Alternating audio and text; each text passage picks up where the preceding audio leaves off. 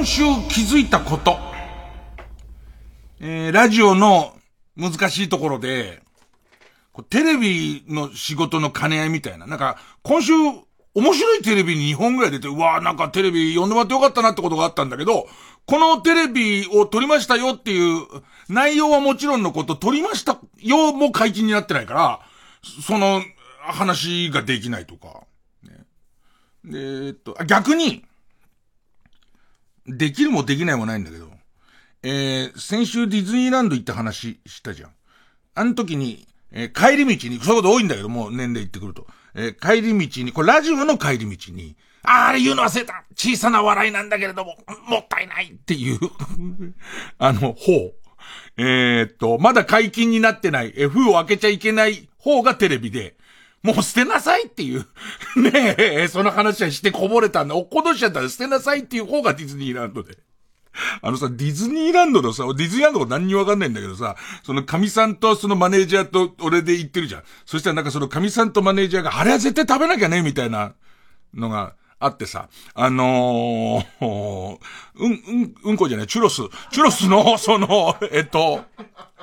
チュロスのなんかパンプキンの味のやつとかさ、なんかあるわけ。その今の、えっ、ー、と、ハロウィン限定のやつとかある、ある中で、なんか前に行った時に神さんたちが食べて美味しかったっていう、あ、それこそ、その前にいる河野和夫はそこそこ家族サービスでディズニーランド行くから知ってっかの？ターキーのさ、えっと、な、桃のハムみたいなんじゃ、なんか、桃一本、原始人が食うようなやつの、えっ、と、多分、えっ、と、ターキーレッグ、あ、今フォローいただきました。ターキーレッグっていうの知ってる？ターキーレッグっていう、なんかその、えっ、ー、と、売店は、そのターキーと、えっ、ー、と、要は鶏もも肉、鶏もも肉のスモークした丸一本のやつと、で、えっ、ー、と、ビールが多分飲めんだと思う。ディズニーランドの売店でアルコールやってないのに飲めるから、まあ、そこでみんなこう、そのターキーをかぶりつきながら、えー、っと、そのもも肉を、え手で持ってかぶりつきながら、えー、えー、ビールも飲みます、みたいとこで。で、まあ、神さんからするとそれがすごいうまいから食べ行こう、つって。で、いて、並んで食べんだけどさ、あのー、要は、桃ハム、鳥の桃ハムだよね。燻製にした桃ハムで、うまいの。すっごいジューシーで、ただ、ものすごいこう筋、肉の筋がすごくて、全然噛み切れないのね。で、正直に言う。あの、そこでカップルで、えっ、ー、と、まあ、まあ、ガイドブックにも、絶対食べよう、みたいな書いたから食べてる、えっ、ー、と、やつ全員ぶっさいくな顔になってる。あのね、いや、これすごいなって思ったんだけど、自分がディズニーランド初めて行った頃ってどんなだったかなって思ったのが、俺、デートで一回だけ行ったことあんだよね。まさかの。お前がっていうね、あの、盛んで行ったんじゃないよ。ディズニーランドで行ったとしたら俺は盛んで行ってるんでしょっていう感じするじゃないですか。だけど、一回だけデートで、その、えー、向こう側のリクエストで、で、しかもすごい緊張感のあるうちに行ったことがあって、その時何が情けないって言って、今ほどは混んでなかった気がする。今ほどの混み方してなかったんだけど、俺、えー、っと、二日前か三日前にプレイで一人で行って確認するっていう。あの、モテないやつのありがちな、モテないやつのありがちな、あのー、え、ちゃんとエスコートできるかみたいな。で、特に俺はお化け屋敷が怖くしょうがなったから、その時の彼女が言ってる、え、ホーンデッドマンションっていうのに行きたいって言って。でいて、そのゆるい情報として、ホーンデッドマンションはお化けの、その、住み着いてる家を探検に行くみたいなもんだから、その、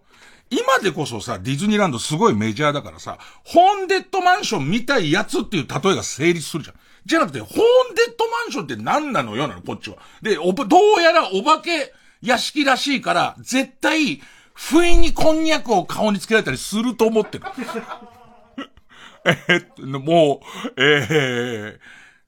丸三つで構成された、その、な、ディズニーのこんにゃくを絶対。あの、途中でピトってやられて、はぁはぁってなっちゃうと思うし、井戸から三角、頭に三角布したやつが、うら、飯やーって来ると思ってる。もう絶対。でいて、それにビビっちゃうことは、そのモテてない俺が、その時一瞬だけいた彼女、初々しい彼女の前で、あのー、俺本当にお化け屋敷嫌いだから、ね、ヘイ裏飯やって来られても、ブリブリブリブリってなっちゃうから、なっちゃうから、ね、絶対ね。あの、あの、前乗りしてちゃんと、前に行って、あ、ホーンデッドマンション、こん、よしっていう。この角から、えっ、ー、と、こんにゃくも、が降ってきます。えっ、ー、と、この角からわーってやられますっていうね、えっ、ー、と、この角から、えっ、と、チュロスを肛門に入れられますみたいなやつを、分かれば、あ、入れてください、どうぞっていう、その彼女の前で急に出てきてで、チュロチュロスを肛門にワインって入れられても、はいはいはいはいはいってなるじゃん。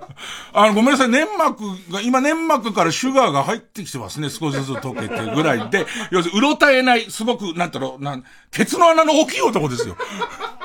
俺は、ね、え、っと、見直したわと。ケツの穴の大きい男と私は付き合ってるって思われたくて、えー、っと、とにかく無様なところを見せたくなくて、下見までしたって思い出があるわけ。だけど、今、今のディズニーランドで、あの、ターキーレッグを食ってる人たちの、た、すっごいセックスしてると思う。いや、あのさ、筋張ったもも肉を、ね、それもそれ口を大きく開いてかぶりついた上に、絶対その、剣、アキレス剣的なやつが、え、絶対残るの。だから、ぬ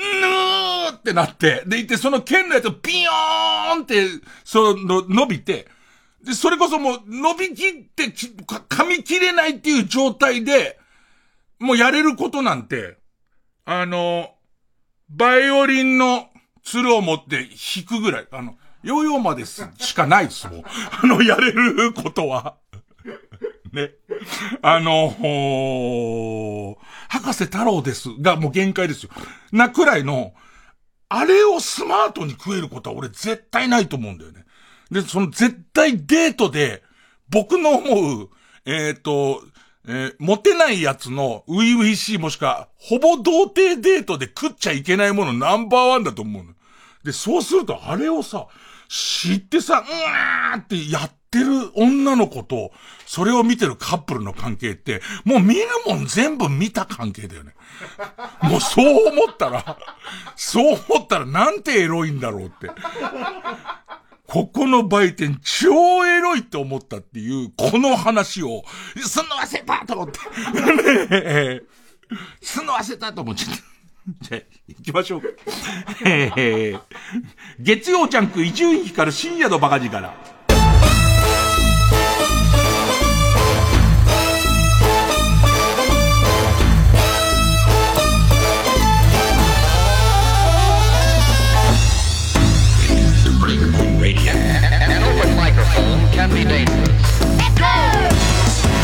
なんかその実践もほぼないままさ童貞期の妄想を引きずりながらさいびつな大人になっちゃってるからさ自分の考察が合ってるかどうか全然わかんないけどさ俺中学生のカップルであれを彼氏の前で食える女えっ、ー、と彼女まあ、彼女の前で食える男はわかるけど彼氏の前であれいける女相当なもんだって思っちゃうけどな。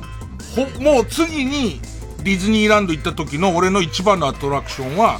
ターキーレッグの剣を噛みちぎれない女の人を見ることだもんね。絶対みんな、絶対見た方がいい。絶対なかなか外で見れない。なんか本当に、その夢の国のコスプレとかまでして、みんな集まって、これでいて、と、と、ガイドブックとかで調べてここが美味しいらしいよで行って、ものすごだ、あれを逆に言うと、周りがあんなに剣を噛み切れないでいるのに、パクパクプチプチって噛み切ったりすると、大丈夫かと、この咀嚼力の女とずっと付き合っていって大丈夫なのかっていう、こっち側から、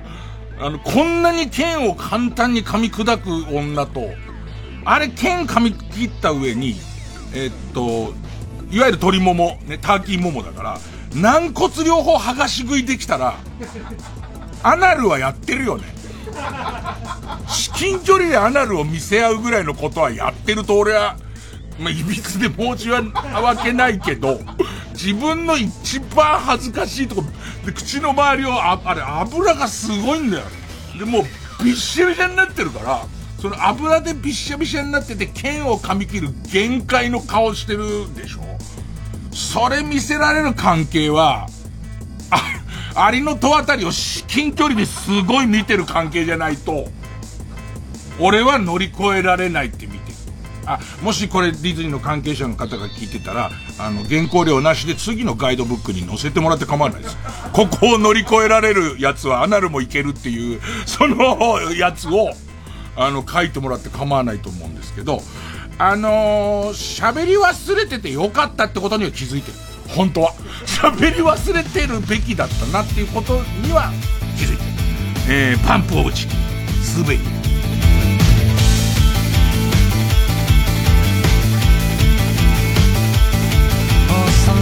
づいてしまったみたいあくびの色した毎日を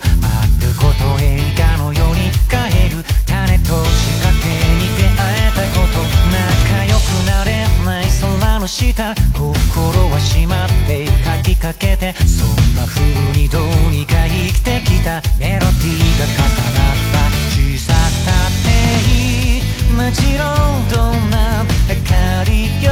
りも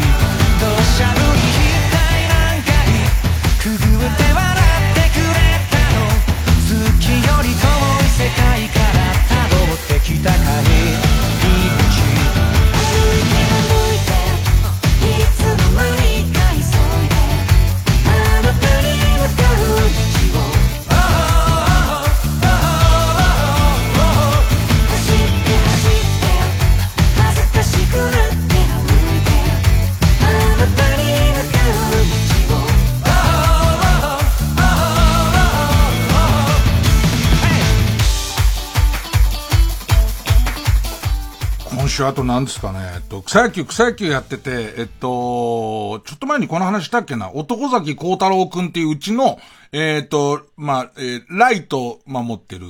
えー、西武ライオンズの殿崎と一緒に野球やってた、まあ、野球経験者。で、が、手の有効骨って言うんですよ。ファール打った時に、その力がうまくこう、ぬ、えっ、と、逃げてくれなくて、手の有効骨を折っちゃって、どうやら今シーズン絶望なんじゃないの？あれ、おっぱい揉んでた話したよね。で、その、ずーっとおっぱいを揉み続けるっていう、その三塁コーチでもずーっとおっぱい揉んでるっていうね、えー、まあ、おっぱいコーチとして、今シーズン頑張ってた孝太郎なんですけど、まあ、若いっていうのと、ちゃんとリハビリ、おっぱいを揉んできたことも含めて、なんか、今週からかなその主治医の先生が、バッティングやってみていいよ、つって。そのバッティングセンターとかでバッティングやっていいですって。やって、次の日に痛みが残ったりとか、打った時に痛みを感じるようだったらそれやめてくださいっていう、いわゆるこう、えー回復、かなり回復に近づいてきて、どうやらシーズンが伸びてるせいもあって、この後参加できるんじゃないかみたいな状態で、かなりこう、元気なんですよね。そしたらベンチでこの間、孝太郎が、こんなことがあったんです。伊集院さん、こんな、その、ドラマみたいなこと、漫画みたいなことあったんですよ、つって。で、え、バッティングセンターで、だからそれを言われてるから、バッティングセンターの、こう、空いてる時間に一球一球試しながら打ちたいから、空いてる時間に、こう、自分のバッティングを試してたと。ガランとしてる誰もいないと。したら、隣のボックスに入ってきたのが、えっ、ー、と、どうやら女子高生っぽい、綺麗な可愛らしい女の子が入ってきて、で、その子も本格的に一球一球確かめながらバッティングやってんだって。で、えっ、ー、と、その時、あ、ベンチで話したのか？河野くんは一塁守ってるから、この前座ってる河野くんは一塁守って、この話聞いてないでしょ？えっと、その、横の席に、えっ、と、長い髪を縛って、いい匂いのする女の子が入ってきて、で、かなり本格的に野球をやってるっていう感じなんだっけ。で、そこそこいい当たりするんだけど、あの、孝太郎くんが見せたら、あ、ここの手首の使い方のポイントがちょっと違うみたいな。あの、バッティングのフォームとして、ここだけ直せ、直したら、絶対良くなる。で、彼自身は割とその、うんと、青森出身で男崎、あの、漢字の漢と書いて、漢字の漢が咲き乱れる男崎と書いて、男崎幸太郎硬派な男ですから、その、ナンパをそのホイホイするような男じゃないんだけど、どうしてもこう言いたくて、ね。えっと、あの、すいませんって横で見たんですけど、ここのところ、細かいところよくわかんないけど、ここのそのグリップのところ、こういう風にすると、あなたの体格であなたのフォームだったら、えっ、ー、と、絶対打てますよって話をしたんだって。そしたら、え、どういうことですかって、そのゲームとゲームの間ぐらいの。どういうことですかあ、じゃあちょっと僕一回やってみせますからって言って、えー、お金、その1ゲーム入れてスタートして、えっと、今はこういう感じで今あなた打ってます。あなた打ってますってこういう感じです。だから、ね、ほら、こういうゴールが多いでしょ？え、これも、ジャストミートしたつもりがピッチャーゴールになるでしょ？みたいな。だけど、僕の言ってるこのホームで打つと、あの、素直にバットが出るから、ほらつったら、その、打った途端がホームランなんだって。その、すごいいい当たりで、そのバッティングしたらホームランなんて。で、言って、わかります？って言って、もう一球、ね。えっと、さっきのホームだと、バットが出てこないから、同じ球打ってもこうでしょ？つって、内野ゴロ。ね。だけど、この、こっち、このグリップのやり方、ほら、素直に出るから、それもまたホームランなんだって。で、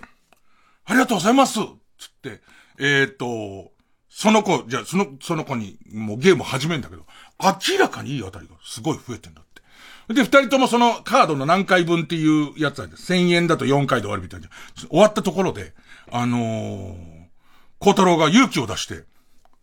もうここまですごくない？なんか野球漫画っていうかの話みたいじゃん。ね。で、勇気を出して、あ、じゃあ、あのー、LINE 交換しませんか？って言ったら、その子が、あ、嫌です。俺その子が正しいと思うの。その子が絶対正しいと思うんだけど、もうでいて小太郎が、俺、その、ホームを変えて2打席連続ホームラン打ってんですよって。ね。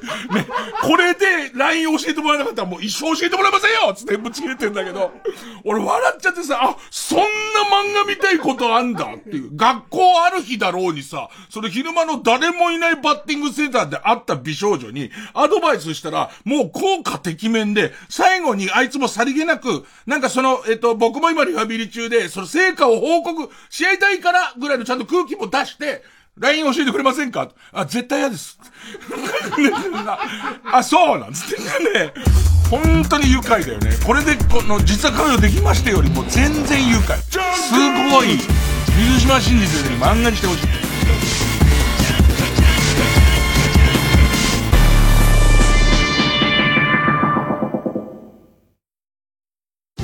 TBS ラジオジャンク。この時間は小学館中外製薬マルハニチロ IHI 他各社の提供でお送りします。伝説的名作漫画「明日のジョー」主人公ジョーの登場シーンはどうやって描かれたのか。ライバル力士の死のエピソードにまつわる制作秘話も。ジョーそして力士と共に生き描ききった千葉哲也の自伝的漫画「ひねモスのたり日記」第5巻。好評発売中小学館。中外製薬学園。古谷かける高さ割る2。何の公式かわかりますか？それって三角形の面積出すやつに似てないですか？底辺かける高さ、底辺？底辺のところが古谷になってる。どうも、この学園の底辺です。ただ普通の恋のはずなのに、誰もがその恋に涙した。TBS ラジオ主催、真白の恋。世界で最も美しいワン朗読劇。11月3日から5日まで竹芝ニューピアホールで開催。詳しくは真白の恋朗読劇で検索。905FM954AM TBS ラジオ。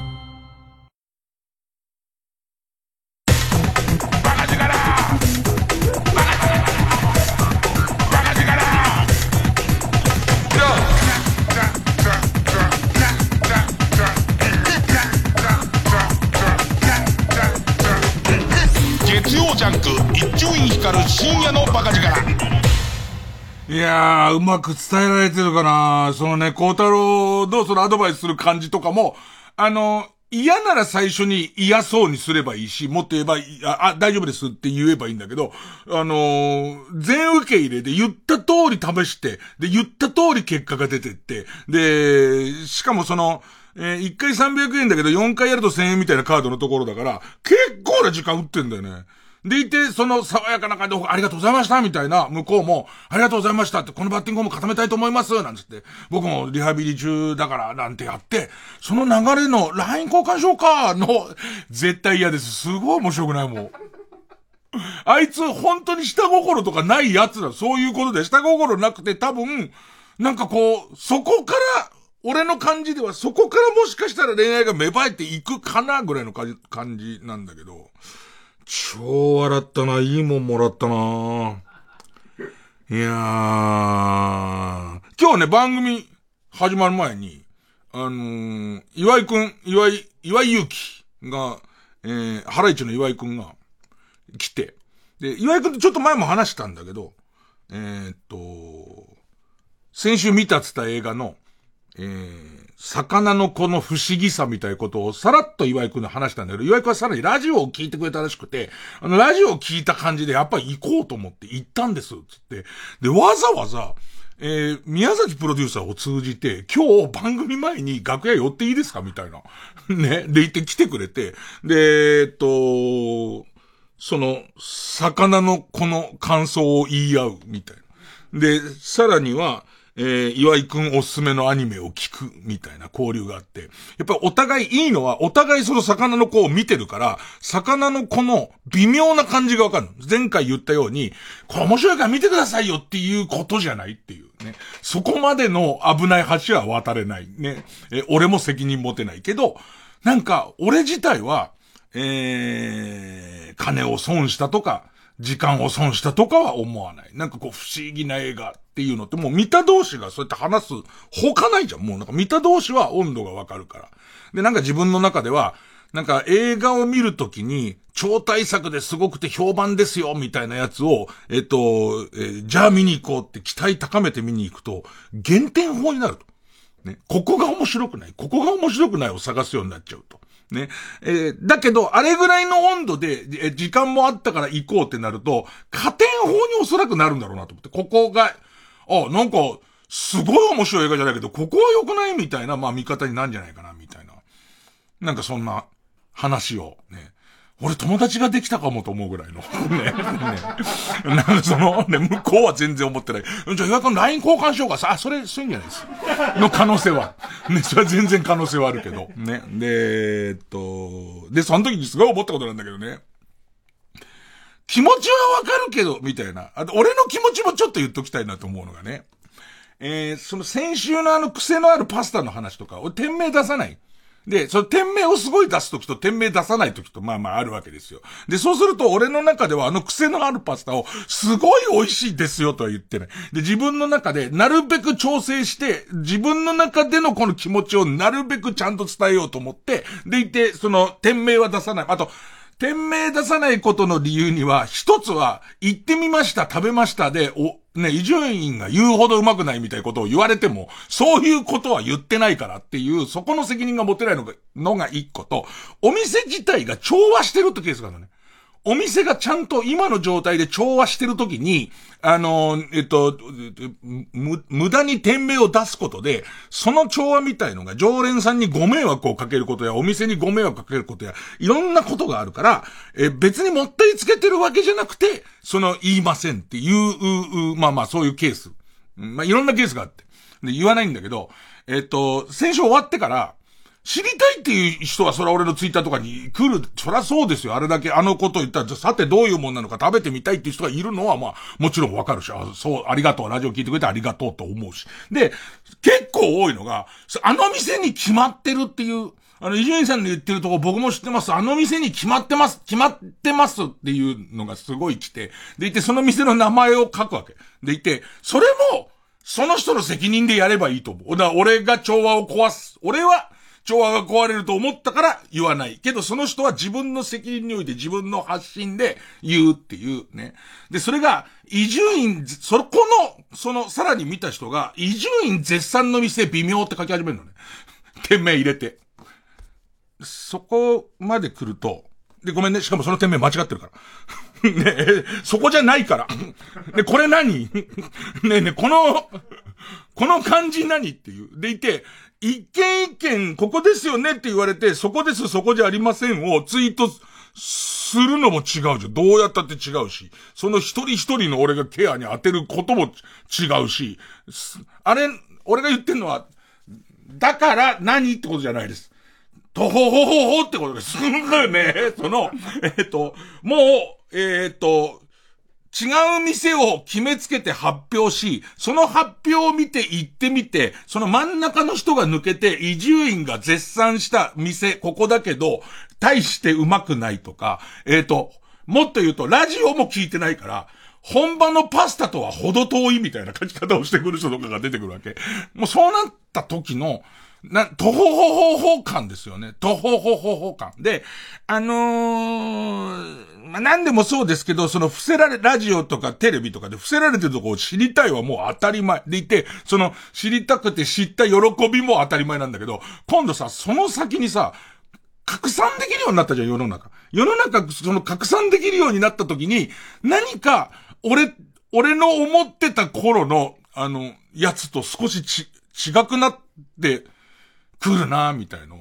すげえ思うんだよね。で、なんかその、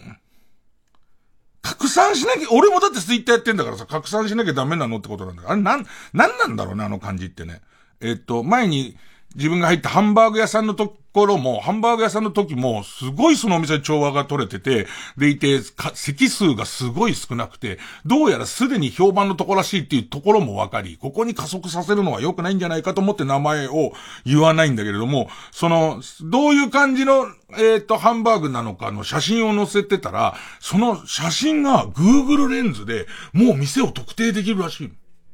でいて、それをもう、その店で特定定できました。ここ、ここです。ここですと言ってまたみんな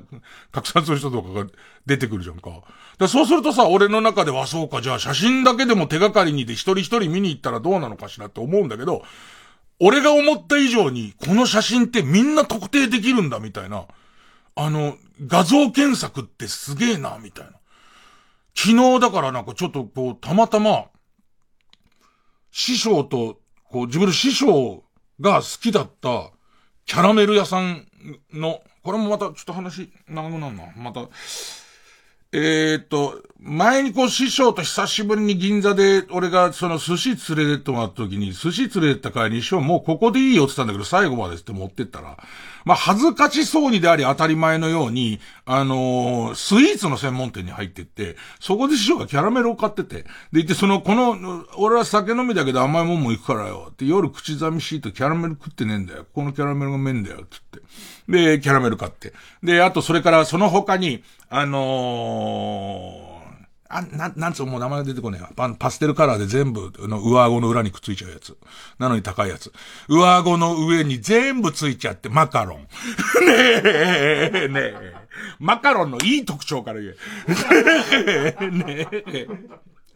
あのね、えー、もう諦めて上顎の皮膚なんだともう思うしかないっていう、あのマカロンなんかを買って、で、その、おい、お前、神さんに土産だっつって、か、あの、うちの神さんに土産で持たせてくれた店があって、で、たまたまうちの神さんと通ったら、あの、前に、それこそ師匠、思い出すわね、師匠にいただいたお菓子のお店、ここでしょ？って言い出した神さん。で、神さんはそこ行ってないから、わかんないかと思ったら、なんかそのもらったのがすごい嬉しかったのと美味しかったので、その包み紙を取って、で調べて、あ、ここなんだってことを知ってたらしい。でいて、俺の中で思ったのは、えー、っと、師匠が結構照れくさそうにしてた。その時に。自分がスイーツ屋さんによってキャラメルを買って帰ってキャラメルを食べたりとかマカロン買ったりするの少し照れくさそうにしてたから、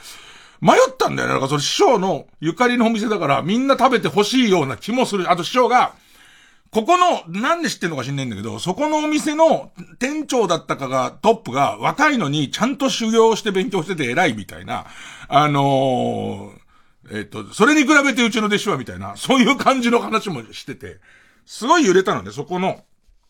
えー、これのことを、店名を、えー、ツイートするしない、ラジオで言う、言わないはすげえ、俺の中で揺れたんだけど、まあ、結果今日のところはそういうそのところで今買った、えっ、ー、と、キャラメルを食べてますよっていう、えー、ツイートに止まって名前は出さなかったんだけど、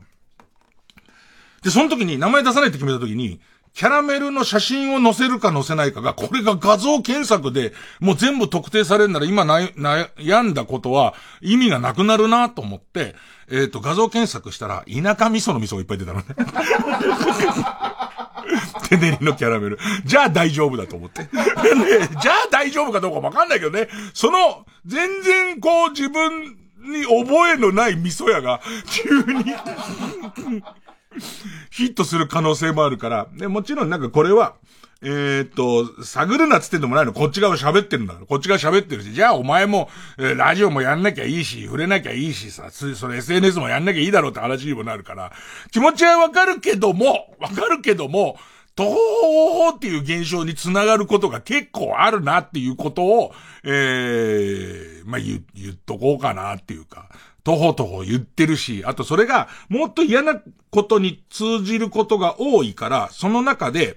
えー、っと、タレントとかのサービス精神がどんどん死んでいくっていう現象をここ何年か見てて、なんかね、あの、えー、っと、まあ、上手な方法があったりとか、俺の話術みたいなのが上手な方法があってうまく伝えられたりとか、程よくコントロールできる、コントロールできれば、えー、いいことではあるんだろうけども、なんか、あの、えっと、一つ言いたいのは、あなたがものすごい自信を持って特定したそのお店じゃないというケースが、かなり高確率で今行われていますよっていう話。月曜ジャンク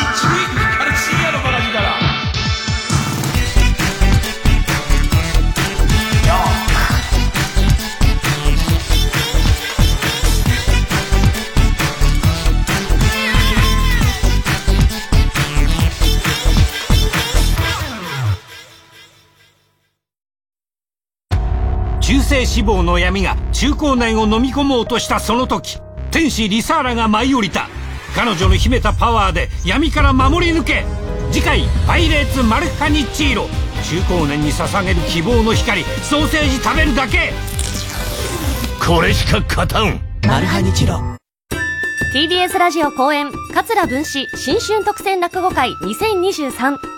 来年1月8日日曜日と9日祝日の月曜日有楽町朝日ホールで開催します。チケットは全席指定、税込5500円。各プレイガイドで販売中です。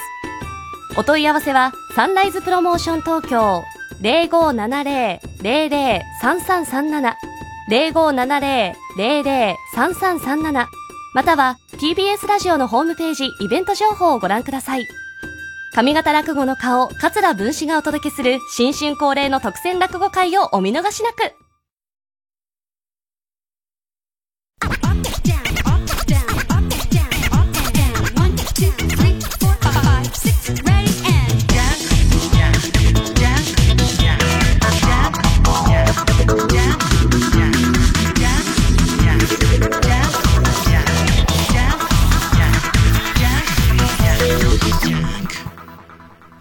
えー、っと、報道。ニュニュースを切っちゃおうか。ね、えー、っと、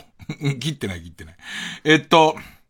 昼間、昼間、夕方ニュース見ててすごい思ったことなんだけどさ、あんな事件があったからさ、ハロウィンのことすごいやるじゃん。でいて、その中でさ、渋谷の今の様子はどうですか？みたいのをさ、6時ぐらいにやるじゃんか。そうするとさ、まあ、ニュースだからさ、事実を伝えなきゃいけないから、思ったより人は出てないですね。で、仮装してる人もほとんどいないので、混雑はなさそうですって言ってる、その、それをずっとしつこくやってる感じって、だから来いってことっていう。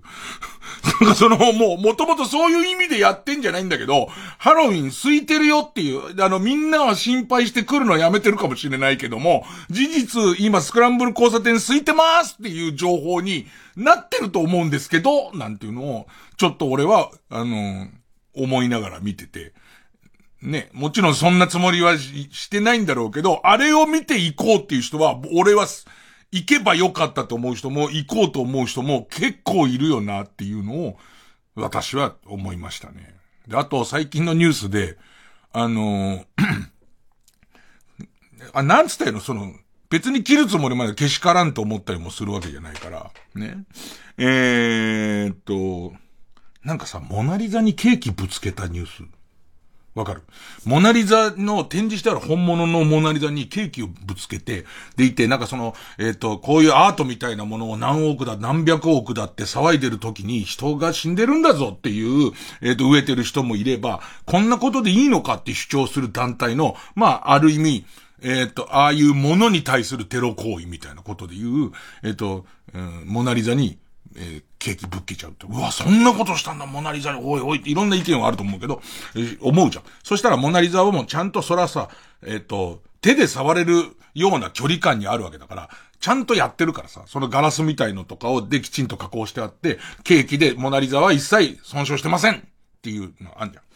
で、その次に今度ゴッホにスープかけたやつが出て、で、いて、またかっつって、で、主張は一緒。で、いて、こう、その何、あの、このタカが絵ですと。の、その絵に何百億っていう時に、えっ、ー、と、なんて言ってる場合かっつって、私たちは抗議行動するっつって出るじゃんか。で、いて、ゴッホも、えっ、ー、と、そのちゃんとガラスで保護されてるから、ゴッホのその描いてる絵自体には、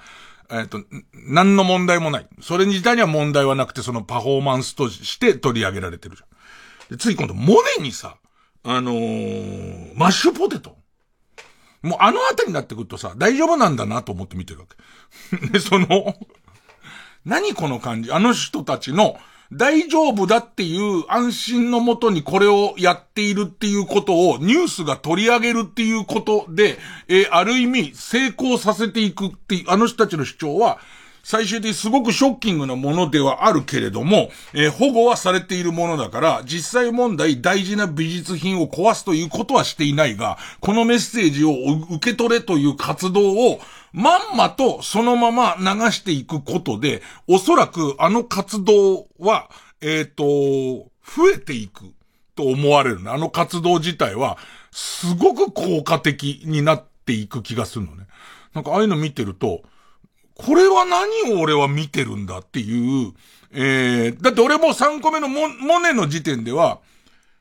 あのー、モネ好きだから、モネの何言ってんだろうって思って、あの、モネのモチーフは、えー、っと、あの、水蓮っていう水に浮かんでる、その水蓮の花と、あとは、えー、っと、星草を摘んでいる、星草のにいろんな日、星草ばっか描いてる時期と、水蓮ばっか描いてる時期があって、でいて、その、水蓮にやったんだとは思ったけど、まあガラスで囲ったんだろうなっていう、その感じだったら俺自身はね。どう？モネの好きな、その、作品をあげるやつ。気持ち悪いよね。ねえ、何、何なんだよ、その、その感じっていうのはあるけど、なんかそれを最近のなんかニュースで見て、あの、思、思ったね。なんか、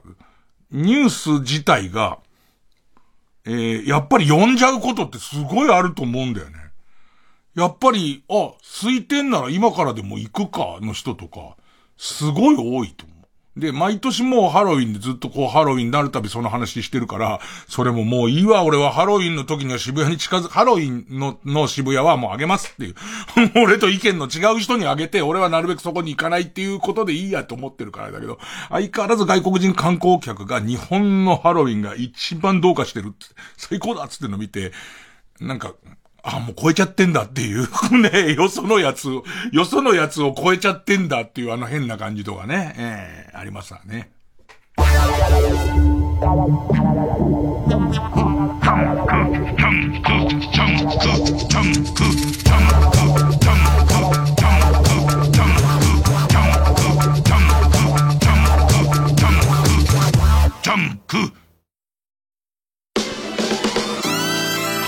ここで宮野守の「ジ・エンターテイメント」をお聴きください。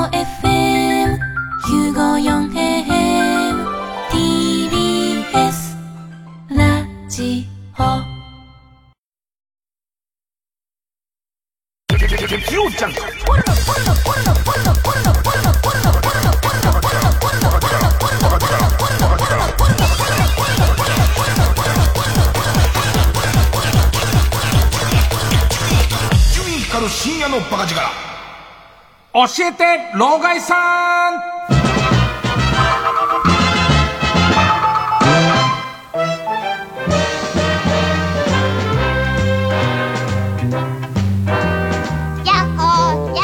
Z 世代のみんなこんばんは。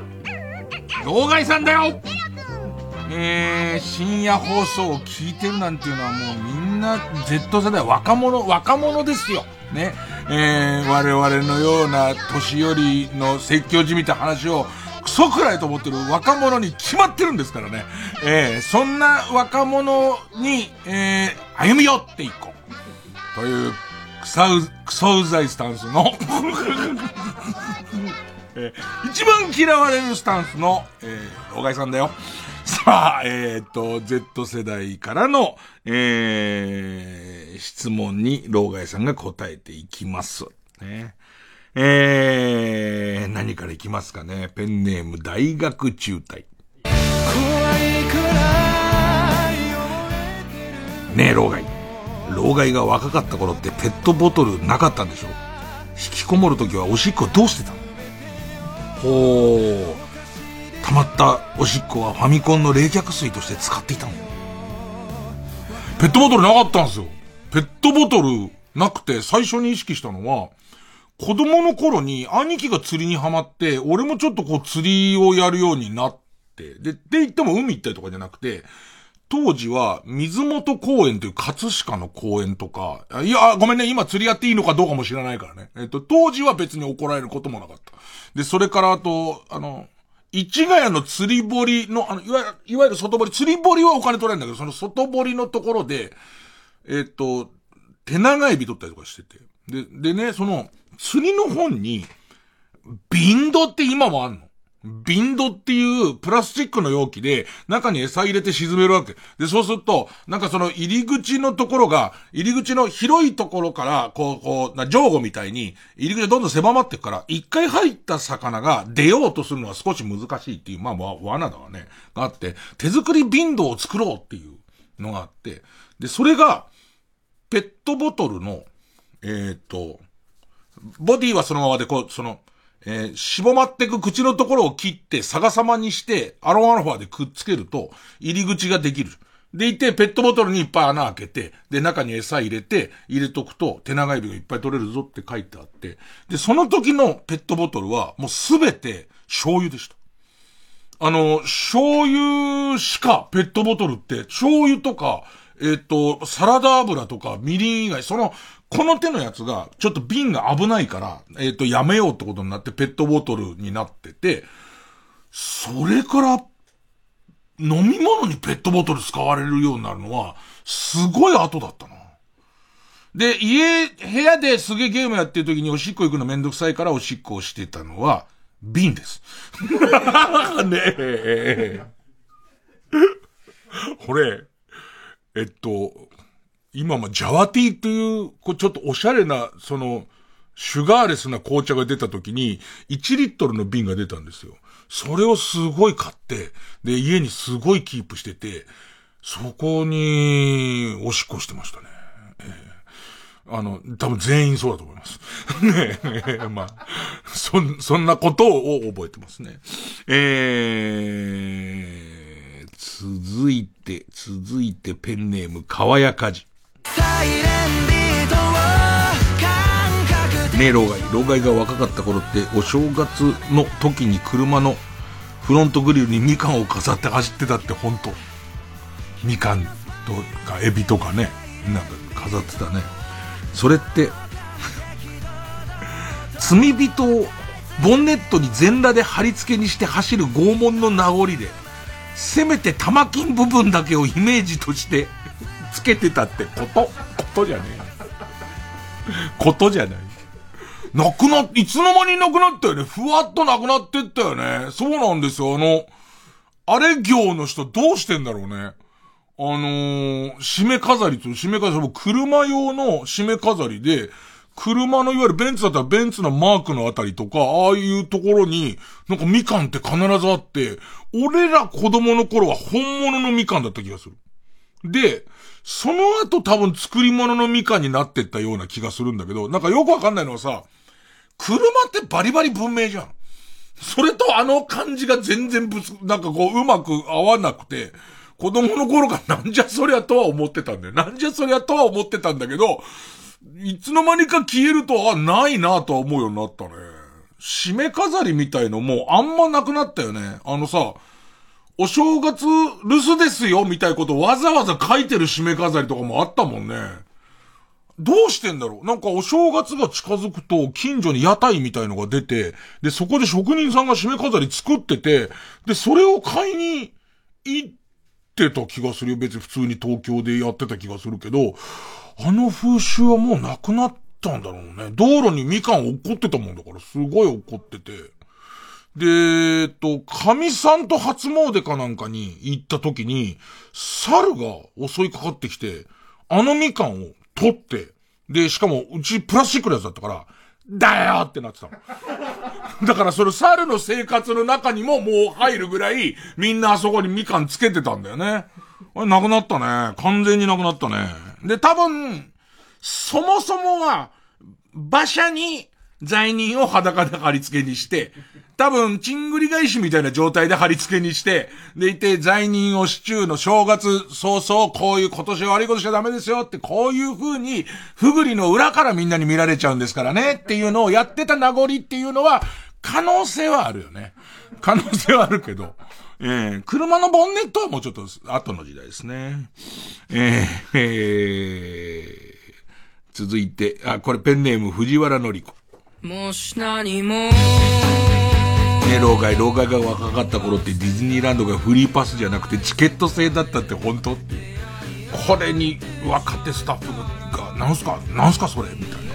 えー、そしたらディズニーランドの中でダフ屋とかもいたの。チケットあるよ。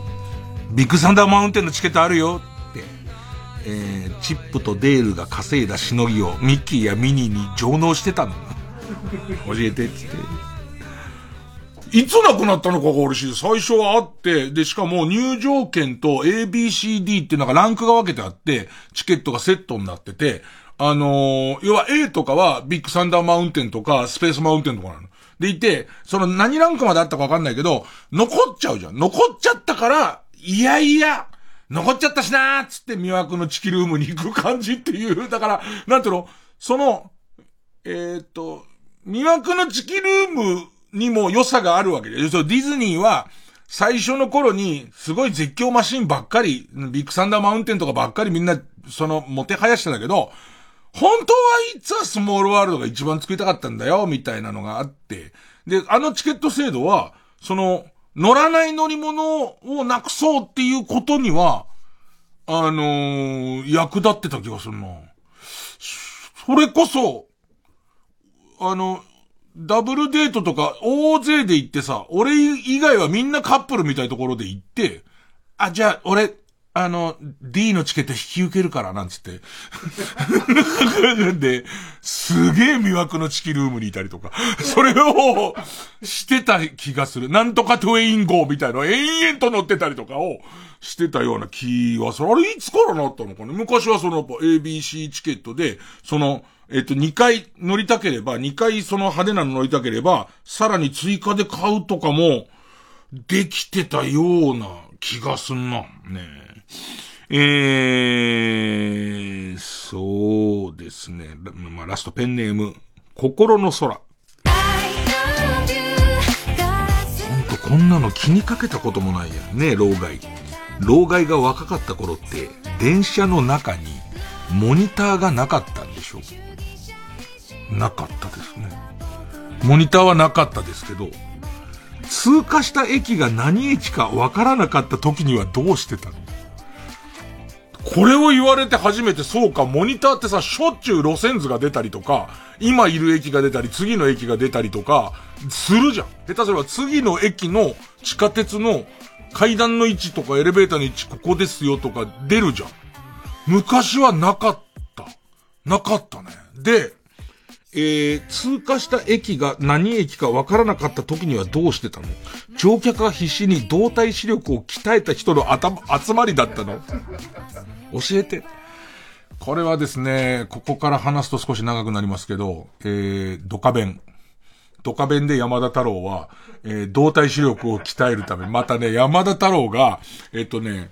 えー、快速とか、えー、急行のある電車に乗るんですよ。でいて、えっ、と、当然早いです揺れる、昔の電車揺れるじゃないですか。それを、えっ、と、下駄を履いたまま、キャッチャーのスタイルで座って、外をずっと見るんです。でいて、えっ、と、通過する駅を見たときに、向こう側とか、それを、こ れね、俺からしてみれば覚えろよって話じゃないその、ね、山田はいろんなピッチャーの癖とか覚えられるんだから、あのー向こう側だったかな？なんつって。ね、で、幸子に、あの、知ってるの？なんつと。うん、見えたから、みたいな。それ、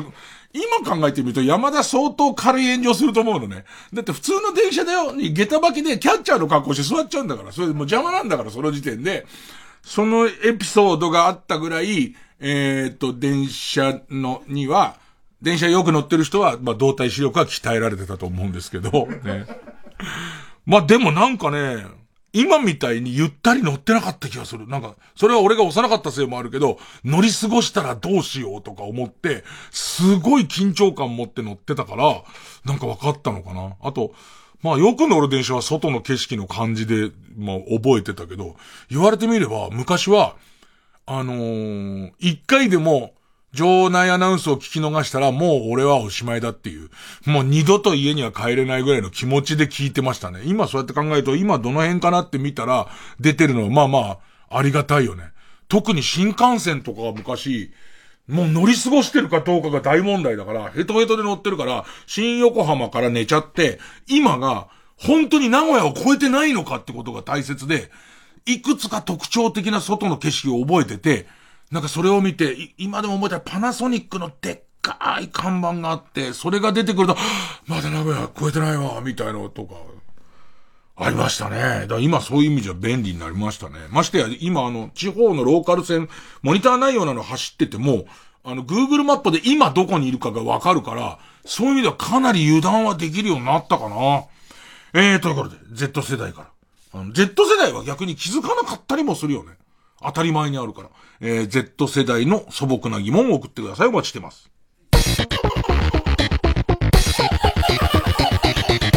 月曜ジャンク、伊集院光る深夜の博士から。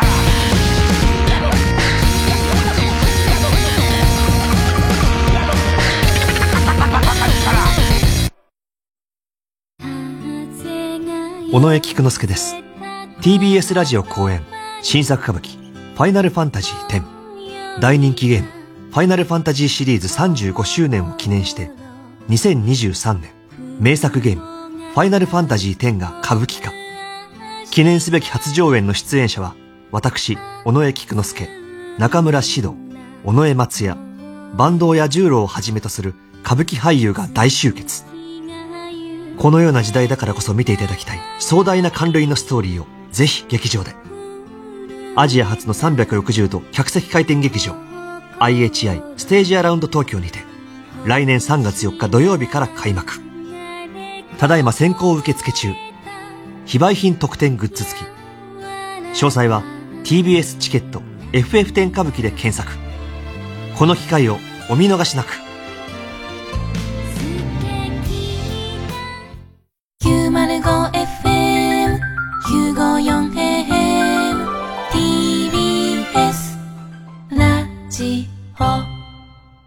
TBS ラジオジャンク。この時間は小学館中外製薬マルハニチロ IHI 他各社の提供でお送りしました。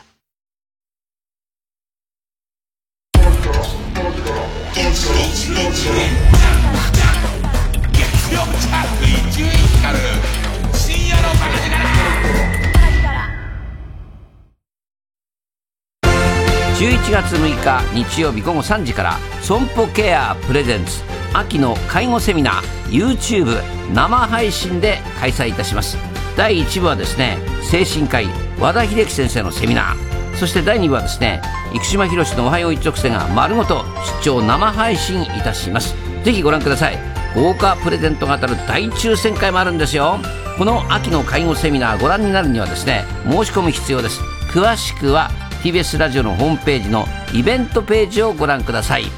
皆様からのお申し込みお待ちいたしております。損保ケア秋の介護セミナ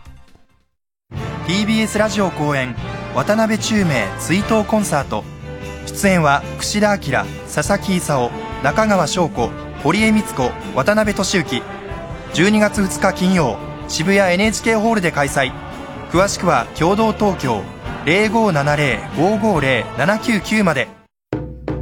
立川談春です。12月、有楽町朝日ホールで独演会やります。12月の落語といえば芝浜。TBS ラジオ公演で12月6日、7日、今までの芝浜。12月13日、14日、これからの芝浜。確実、昼、夜公演がございます。チケットは全席指定5000円でチケットピアほかプレイガイドで絶賛販売中です。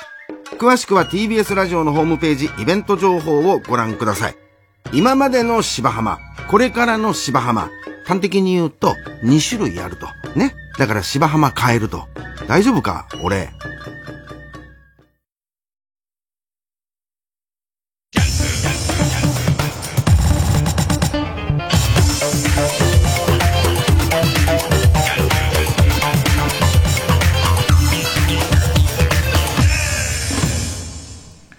あの、仮面ライダーブラックの新しいやつ、アマゾンプライムでやってるやつ見てさ。で、確か18歳以上向けみたいなレーティングがついてた気がするんだよ。1話しか見てない。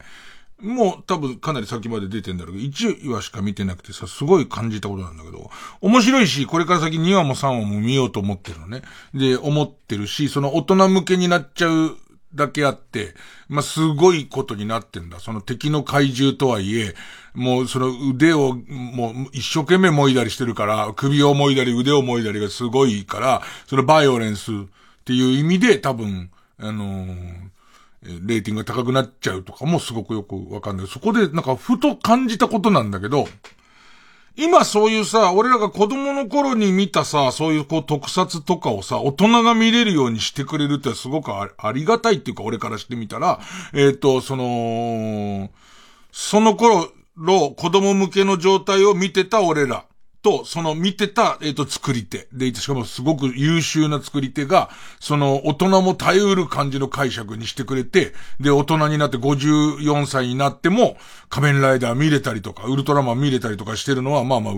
嬉しい話なんだけど、今回、今回、ブラック見た時に思ったのは、えっ、と、なんか怪人差別の話なのね。怪人っていうものが日本に溶け込んで暮らしてるんだけれども、その、その怪人とやっていけるかどうかみたいなことで言うと、あのーキングオブコメディの今野くんが、今野くんが、その、っと、怪人排除派の、えっ、と、団体の人で、えーとにかく、その怪人とは暮らせないっていうね、日本人、日本だけで、えー人間だけで日本は暮らすんだっていう強い、えっ、と、人なわけ。なんかその強い勢力のトップの人の役で出てて、なんかその、昔のウルトラマンとか仮面ライダーとかにも、実はそういう要素はいっぱい入っていて、例えば、えっと、後で大人になって考えてみると、この話は、沖縄の問題が実は、えっと、もともとした時期にはあって、でいて、えっと、しかもその沖縄のそういった苦しみとか悲しみみたいことを体感しているスタッフが、脚本家とか演出家とかがいて、えっと、そのことを、それをウルトラマンに、こう、落とし込んでいくっていうことをやってたんだ。あ、なるほど。だからあれに何かこう、例えようのない続々とか、えっと、凄みみたいなものを感じてたんだ、みたいなことを分かる順番だったんじゃん。俺、それを、全部、表に分かりやすく出すっていうことが、正しいのっていう。あの、正しい、その、楽し、楽しむっていうかその、面白いな、次のワンを見ようと思うし、あんだけ新ウルトラマンも絶賛してきたんだけれども、あのー、今多いのは、そこに隠れてたりとか、子供番組の名を借りて、だけど子供番組の中に教えたい。だから落語をね、自分が古典落語を分かりやすくしたいと思ったりとかすることに、すごくこう自分で、それは正しいのっていう、その、たかだか中、中学生だった自分が、続々を感じるわけ。この話なんだっていう。えっと、どうして、その芝浜の腕のいい魚屋は、えー、っと、と、ある日突然仕事をするのが嫌になるのかっていうのは説明されてないんだけども、なんかこう、そういうこともあんのかなこいつどうしちゃったのかなの漠然としたまま取り、自分の中に取り込んでて、それを神さんのある程度ショック療法みたいのでもう一回働くようになってみたいことも、神さんの知恵でなんとか乗り切ったな、みたいな、ね、その、えー、っと、こととかを思ったり、その死神っていう話が、寿命が、こう、あの、えー、どんどん自分、人の寿命が見えるっていうことはこういうことなんだ、みたいなのを、えー、ゾクゾクするだけで感じて、その、中学生で感じて、孤立こねられるようになってから、まあ、今回もその、えー、っと、芝浜はうつ病の話なんじゃないか。自分もうつを体験してるから、ある日突然どうにもこうにも、まあ、えー、っと、天秤棒さの肩に担ぐ棒の両方に、えー、っと、カゴをつけて、そこに魚を、乗っけてこうやって売りに行く。ある日なんだかわかんないけど、この棒が上がらなくなるっていう。ね、あのね、その上がらなくなる前後には、自分のその、えっ、と、なんで魚屋をやりたいと思ったのかが揺らぐようなショックな出来事があってストレスが溜まってるみたいなことを解釈に入れて、そこを、えー、作り直していこうって思って、で、師匠がそれを、こう、その話を相談してる最中に、それが分かった上で減らす作業が大変だなっていう相談をしてるうちに死んじゃったから、まあ結局落語やんなくていいんで、あの、それが完成することはないんだけど、自分の中で、その、なんだかわかんないけど、ゾクゾクするなっていうところに入ってたりとか、あとは、えっ、と、どうしてもそれを作ると、えっ、と、自分はその要素が入ってしまうなっていう人たちが、え、巧妙に入れ込んできたものを、全部表に出して、これはこういうこと、わかりやすく人種差別に対する、えっ、と、と、世の中への訴えかけなんです。この仮面ライダーはってやることは、正しいのかなっていうか。まあ、正しいもクソもないけど、えっ、と、僕がワクワクするのは、その方向なのかな、みたいのを、なんか今回そのブラックに関しては、思って、なんかその、大人向けにするから残酷シーンをすごい入れます。それからその後ろに行っている、えっ、ー、と、あの、通っている意味を最前面に出しますみたいなことって、思ったのは、ちょっと逆に言うと子供向けにすることなんじゃないかとか、あの、子供にわかりやすく、えっ、ー、と、裏にその通わせていた、そのバックのテーマみたいなやつを出すみたいのを、これ大人っぽいってことなのっていうのをちょっと感じ始めて。ただ自分も、その結局芝浜の作り方も、死神の作り方もわかんなかった。やっぱり死神に関しても、これはこういうことなんじゃないかっていう伏線とか回収とか考えた結果、ここまでの出来は良かったけど、ここからどう減らすってそのストーリーを、どこにこう潜り込ませるみたいな、その、うんと、課題を、話、話してる最中に、もう良くなっちゃったっていうところだから、あの、だらしないことに、これが答えですみたいなのはないの。これが答えですっていうのはないし、その温度のまま別に仮面ライダーは楽しめるし、おそらくこれからもブラブラックサンツだっけあれも見ると思うんだけど、なんか最近、見ててふと、見ててふと思った、ぼんやり入ってる方が腕がいるんじゃないかとか、ぼんやり入ってるっても感じてしまうっていうこと。俺が俺の力で感じたんだって思い込めるような作品の方が、何かこう教えてくれることは多かったんじゃないかみたいな、なんか、そんな、そんなことを思っています。じゃあ、曲です。じゃあそんな曲です。そんな曲じゃないです。えー、ヤジコガールで美しい街。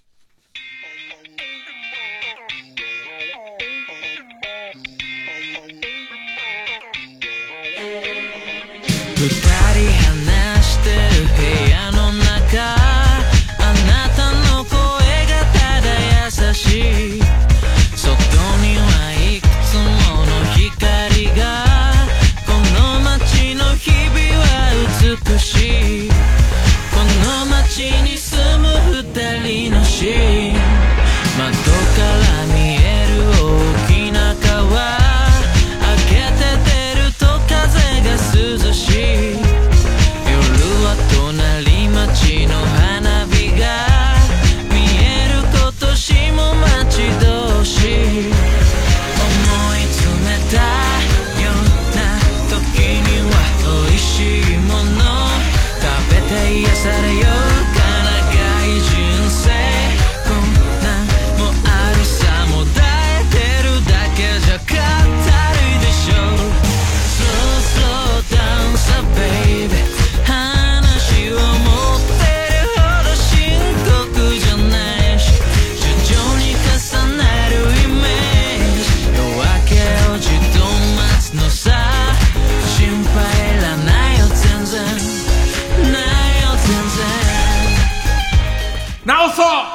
私のひどすぎる偏見コーナー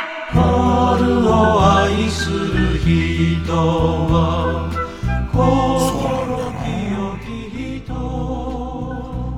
死神、死神が、急にさ、それ主人公の、にさ、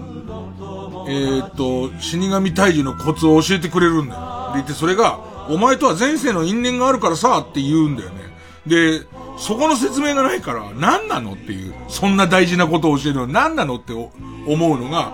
ずっと引っかかりだから、いろいろ調べるわけ。で、そうすると、その前世の因縁っていう話は、死神は実はそのヨーロッパから輸入された話なのね。もともと古典落語の前に。で、そのヨーロッパの原型に、そこに関連するような逸話は入ってるっていう、そこが省かれちゃってるってことはわかるわけ。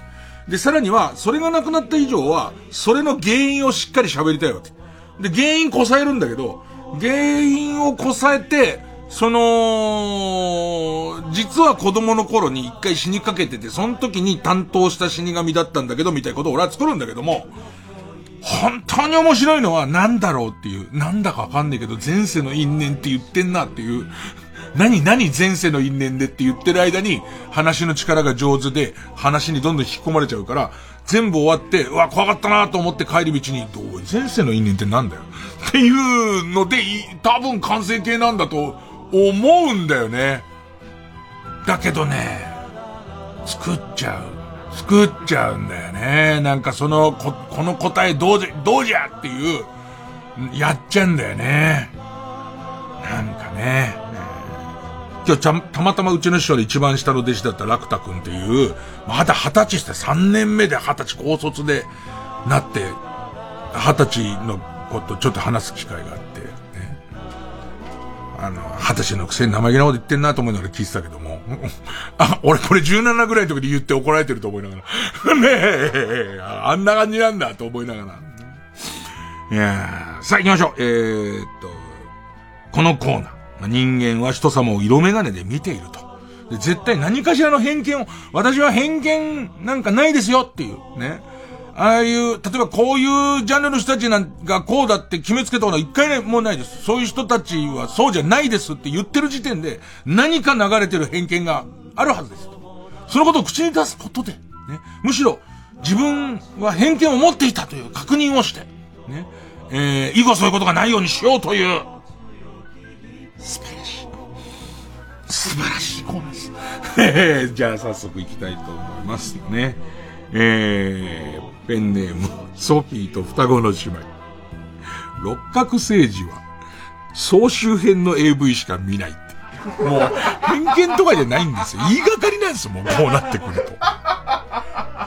僕はそうは思いませんよ。六角線、鉄道旅を、ゆっくりローカル線をね、鉄道旅をできるような人は、あのー、なんかそういう効率がいいね、同じ値段でいっぱい見た方が効率がいいだろうみたいなことは、もうないと思います。ね。あのー、もっと短い、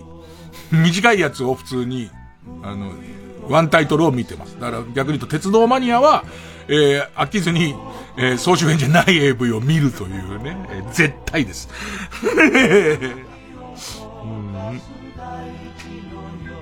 ペンネームソフィーと双子の姉妹。フワちゃんは契約期間が終わったらすぐに iPhone に戻す。も う偏見もいいとこですよ。偏見もいいとこなんですよ、それは。ねえええ。わからないです。で、その時に一番欲しいやつを買うと思います。ペンネーム大入り袋。この世からオナニーが消えたら、ティッシュ会社は倒産する。でもなんかさ、これを言われて初めて気づくんだけど、あそこに変わるものって何かできないのかなものすごく衛生的かつ進歩的で、ティッシュって弱点すごいいっぱいあるじゃん。ね。あらららららってなっちゃうじゃん。ね。ね、ね。思った以上にってなっちゃうじゃん。あと、あの、箱がちょっと遠くにあるままなんか流れ始めちゃって、あの、足の指で取れないかなと思ったら小村帰りになっちゃって、うーわーってなっちゃったもうエロどこじゃないっつって、小村帰りで部屋の、のたうち回りながら、ちょっと出ちゃってたりとかするじゃない？でも、なんだかもう絶望的な気持ちで吹いたりとかするっていう弱点があるじゃない？ね。そうやって考えたら、ね、俺だけじゃないよね。小村帰りになっちゃったことがないとは言わせませんよ、みんな。みんななるんです。みんな、足の指先でシュッシュって取って上手に手元に持ってくるみたいな曲芸をやろうとして、そこで小村帰りになっちゃって、もうのたうち回って、ちょっと出ちゃう上におちんちんはその痛みで泣いちゃって、どうしていいかわかんなくなっちゃうっていうことがあるんですよね。で、それを、こう、新しくなった時に、多分さっきのその、教えてる大貝さんみたいに、昔紙っていう、紙で、かなり長く紙でしょ、きっと。って考えると、そろそろびっくりするようなビッグバンを、が起こる可能性あります。だからこれを、天下社がやるのか、もしくは全く関係、下手したら、パナソニックがやる可能性とかもあるじゃん。メカニカルな。メカニカルなやつ、その向こうの方から、あの、カニ状の歩きでガチャガチャガチャガチャってきて、スポンってここに入って、で、ギョイーンって言うと、伊豆越えかに去っていくっていう、その、えっと、ルンバ的なドッグにこう戻っていくみたいなやつとか。で、しかも、ここで大事なのは、これ大切なことなんですよってみんなしてて大切なことでいかがわしいことでも何でもないんですっていう、感じの、その名前とか、えー、っと CM キャラクターをつけていくことで、なんか新しい風が、もしかしたらだけど、ここで、すでに王子製紙が動いてる可能性もあるわけですよ。要するにこれを、の、ネクストティッシュが出ちゃった時に、実は我々は用意はあるけども、ネクストティッシュの時代を早める気はありませんよ、みたいな、そういうこともあり得ますから、元々の話題は何でしたっけ？えー、あ、この世からオナニーが消えたらティッシュ会社はすぐに倒産する。いや、僕は、まずオナニーが消えないね。え、オナニーが消えない。あの、オナニーっていう名前は消えます。名前は消えますけど、なんか普通に朝起きたら、とか夜寝る前にみたいな新しい、新しい名前を、えっ、と、つけていくと思うんですけども、なんかその、精子除去的な。ねなんかそういうのをつく、作る。まあ、ネーミングは多分小林製薬がすごいいいやつつく、つけてくれると思いますけど、ね。えー、清掃空っぽん。ねえ。なんか、なんか玉袋を空にするみたいな、ねえ、そういうね、やつ、ね。えー、雑、雑念ノン、ノン雑念みたいなやつ。だから、オナニーということの名前は消えるかもしれませんけど、その時にもうティッシュ会社は新たなそういう会社になっているっていうことですよね。鼻を噛むっていうのもすごい原始的だよね。花粉症だから鼻を噛むっていう行為は何なのっていうと、どっかでなんか根本的なやつ出るかもしれないね。えー、ペンネームソフィーと双子の姉妹。中尾明の実印はでかい。でかそうだね、石のすごい。まあ、実印っていうか、まあまあでかそう。相当でかそうだよね。あのー、シノの留守に宅急便来ちゃった時は宅急便も押すかんね。このでかいやつあるとこ知んない。シャチハタのあるとこ知らないから。これでも大丈夫かい？なんつって。ドーンって行きますからね。ペンネーム。イエロー軍曹。思うまい店に出たいと思っている店ほど出ない。あると思うな。なんか、えー、っと、珍百景に取り上げられたがってるなっていうお店とかは、多分珍百景のスタッフ行ってないと思うんですよ。そこじゃないと思ってるのと一緒で、思うまい店、これは思いうまい店来ちゃうなって言っているお店はずっと言ってると思う。でいて実、だって自分が思うだとあんま思ってないと思いますからね。えー、ペンネーム、しば漬けご飯。体にタトゥーをいっぱい彫っている人は、タトゥーは偏見にさらされてますからね。体にタトゥーをいっぱい彫っている人は、ノートパソコンにシールをいっぱい貼っている。あー。なんか今までの、そのタトゥーに対する偏見の今までの方向性と結構違いますよね、なんかね。ちょっと違う方向性のやつですね。ペンネームかばやき三代。加納姉妹は、家にある家電の機能をフル活用できてない。すごい便利なのもらっちゃってるけど、全、全録なのに、単体の番組を 全録の機能とか知らないまま、普通に単体の番組をね、なんかやってるような気がする。えー。ペンネーム豆腐小僧。馬庭。馬庭古代広告。そんなにうまくないのに。うまいを全面に出してますからね。あの、そう考えると馬煮ってすごいですよね。もしこう、お、美味しい定食っていうぐらいの振りかぶり方ですもんね。ええ、でもグルメバーガーとかありますからね。そうやって考えたら。いや、馬煮のすごいうまいやつがある以上は、別に古代広告ではないですね。ペンネーム豆腐小僧。馬煮は古代広告も豆腐小僧。次の豆腐小僧。スケロク寿司を食べている時に、後ろからラリアットをしてくる人は意地が悪い。はい、超えちゃいました。えー、豆腐小僧さんがすごい勢いで今超えていっただけは見えましたね。うーん。えー、ラストかな。ペンネーム肉海空。セブンの、セブンイレブン。駐車場が大きければ、そこは田舎。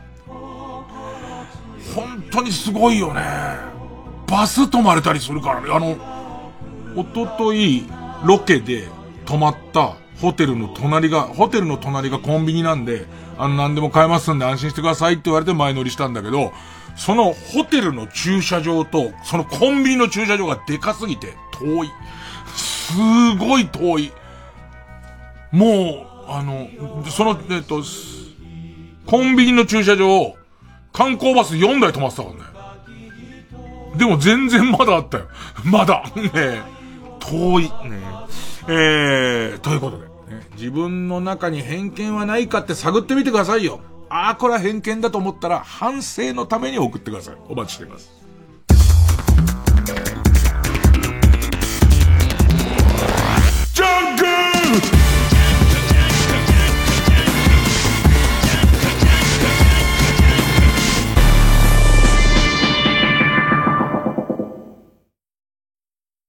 TBS ラジオジャンク。この時間は小学館中外製薬マルハニチロ IHI 他各社の提供でお送りします。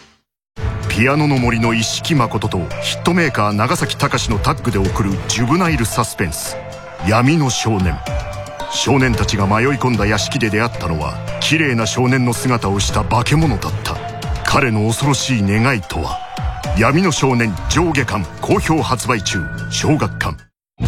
TBS ラジオ公演サックスプレイヤー熊谷俊ジャズコンサートビバップエクスプレス202212月16日有楽町会いましょうで開催。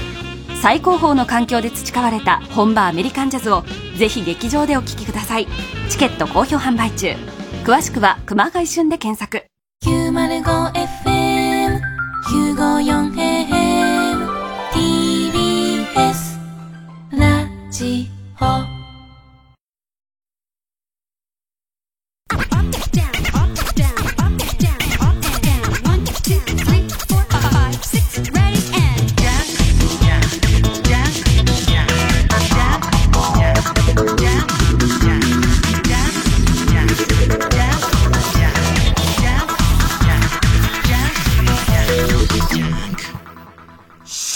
勝ち抜きかるた合戦会。あいつの頭は番組オリジナルのカルタを作ろうという新勝ち抜きカルタ合戦会です。このコーナー毎回2つのテーマのカルタが戦って生放送で番組を聞いている皆さんからのメール投票で勝敗を決めます。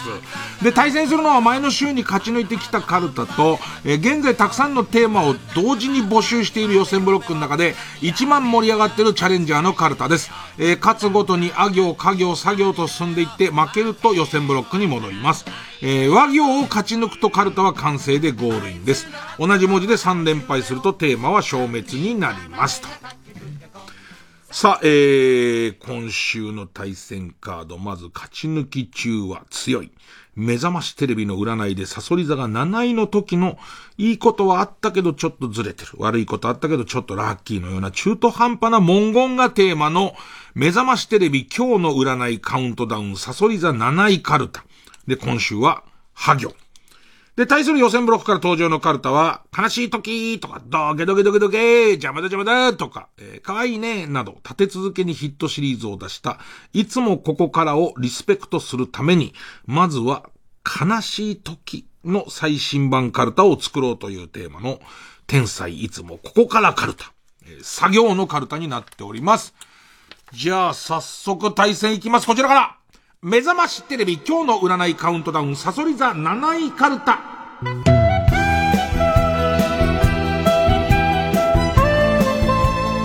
えー、ハ行ですね。えー、ペンネーム、虹色ろうそく。は、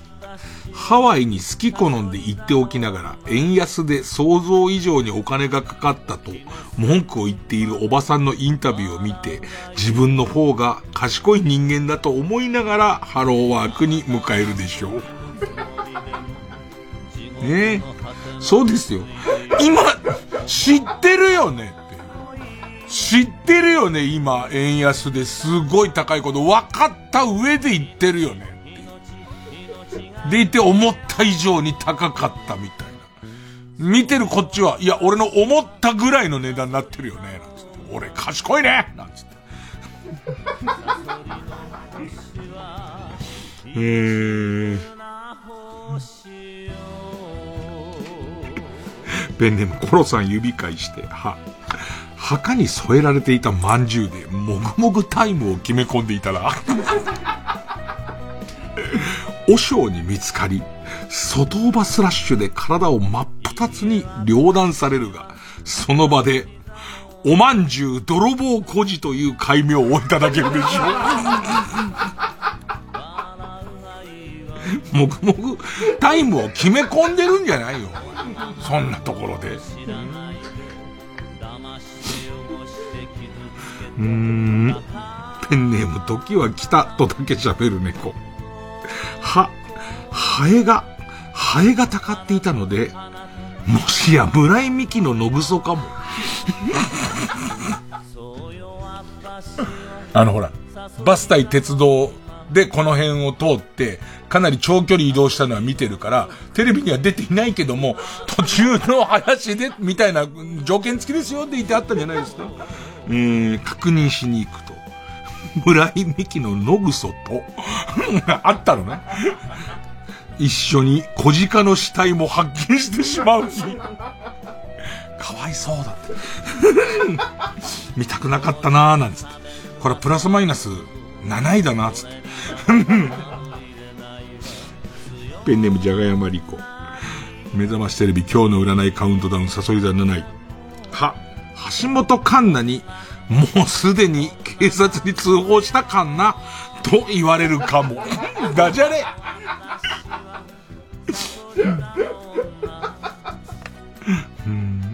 ペンネーム虹色ろうそく。は、俳句の勉強会に行ったら、夏井気取りのババアに、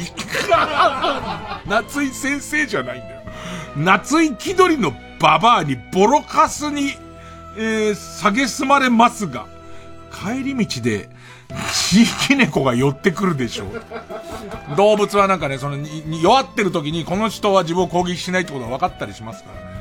わあなんか、夏井先生は、俺実践番組出るじゃん。いい人なの。いい人だし、あのー、嫌じゃないんだけど。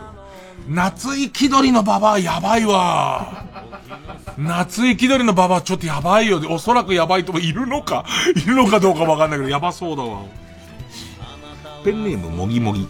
は、バラエティ番組での尾上松也から漂う。俺、俳優とジャニーズに仲いいやつ多いんすよ。だから、そいつらの頃だったらたくさんテレビで話せますよ、関東。江口のり子から漂う、私大層なリアクションとか取れないし、あんまり、そもそもあんまり他人に興味ないんで感がぶつかり合う。僕らの時代の3人目のゲストに呼ばれて、この天下分け目のトークバトルを間近で見られるでしょいやー、天下分け目ですよね。この番宣ゲストで呼ばれた時に、バリバリ盛り上げる人とバリバリ盛り下げる人が同じとこにいて、同い年だっただけで自分3人目のとこにいるからね、その時に。で、お前ここよくいい席だと思ったね。ここいい席だなとは思わないけどね。ペンネームリリリ。ハンターハンターがとうとう連載完全再開されるものの、なぜか画風が上田正史先生のようになってしまう。耳に展望ね。ね。もうそれはハンターハンターではないよ。フリテン、フリテンくんだよ、それは。ね。ペンネーム川谷梶は。肺病院で肝試しをしていると、古いカルテを発見し、よく見ると、あなたの父が包茎手術を行っていたことが書かれているでしょう。怖いね。ちょっと想像してよ、肺病院をさ、その、その何？迷惑 YouTuber みたいなで許可なんか取ってないんだから入ってさ、こうやって探してるうちにさ、はーって声がして、何何？って言ったらさ、まずさ、親父のカルテ怖いよね。すでに。何かの導きでここに来てる感怖いよね。だけど、包茎手術っていうのが面白いよね。だから7位なんだろうね、これ。完全にその辺の上下が7位なんだろうね。ペンネーム鈴虫だろは、バスで、伊沢拓司が止まりますボタンを早押しし、アナウンスより少しさ、少しだけ早く次の停留所を答えてくれるでしょう。もう走り出した瞬間にだからね、もう次はとか言ってないからね、そこからピンって押して、でいて自分がその、えっと、アナウンスになる寸前ぐらいに、滝野川三丁目、なんて言うからね。ペンネーム北あかりの目覚め。は、は、浜田ブリトニーだと思って居候させていた女性が全くの別人だということに気づき、追い出すでしょう。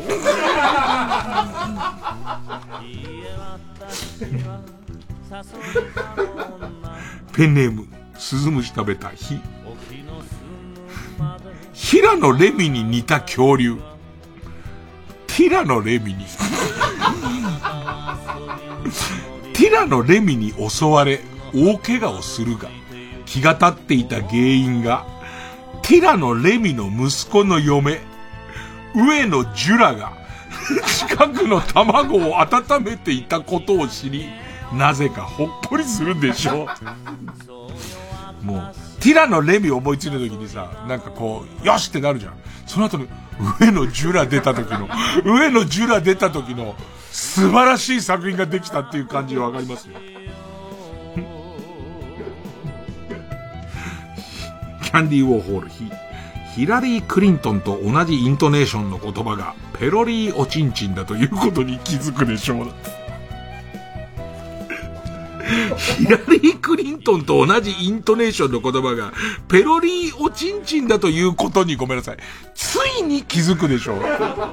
そばまで来てたのにね、ずっと。うん。ペンネーム、ウォッス10番。ブックオフで、アンミカ流ポジティブ脳の作り方という本を買うと、りょうが春日さんへと記されたサインを見つけるでしょ。いいメンバーだね。俺さ、ディズニーランドでその例のさ、美女と野獣のその芝居見た時、隣の席がりがさんでさ、綺麗な人だなと思いながら見たから、なんか今立体感がすごい。すごい立体感がすごい。ペンネームソフィーと双子の姉妹。ふ、古田敦也に優しく抱かれるが、次はどうしてほしい？これ？それともこっち？と、フィストファック中に、中でサインを出され。全然見えない予感だって。予感とかじゃねえ。そんなことしねえっつグー入れたままね、チョキ出しの、3イニング目だから3個目ね、3個目が本当のサインね、みたいな。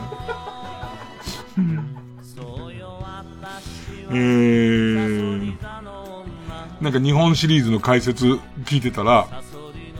ヤクルトのオスナ、オスナ選手、オスナ選手、割と守備、守備、守備意識が高いっていうか、一塁ベースにつかないであそこ開けてこう、ちょの、守る。で、俺はそれが好きなんだけど、古田さんは、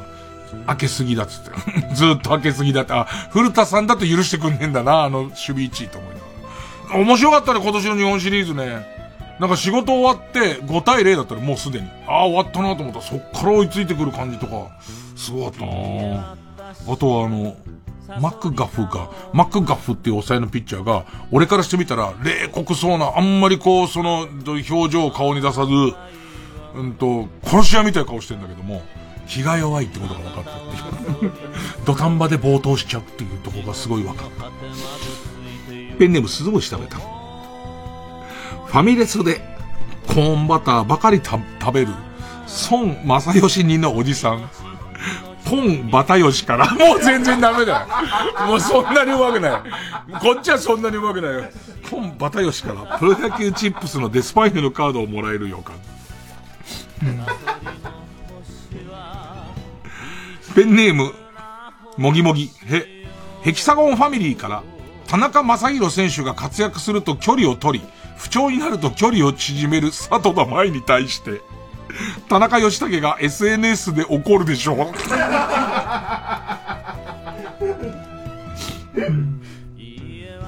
ペンネーム、堀木のおやつ、ほ、本田翼と一緒にリアル脱出ゲームをすることになるが、最初に、私はゲームと漫画が好きなのであって、ゲームと漫画が好きな男性が好きなわけではないから、ワンちゃんあるとは思わないように、と釘を刺されるでしょう。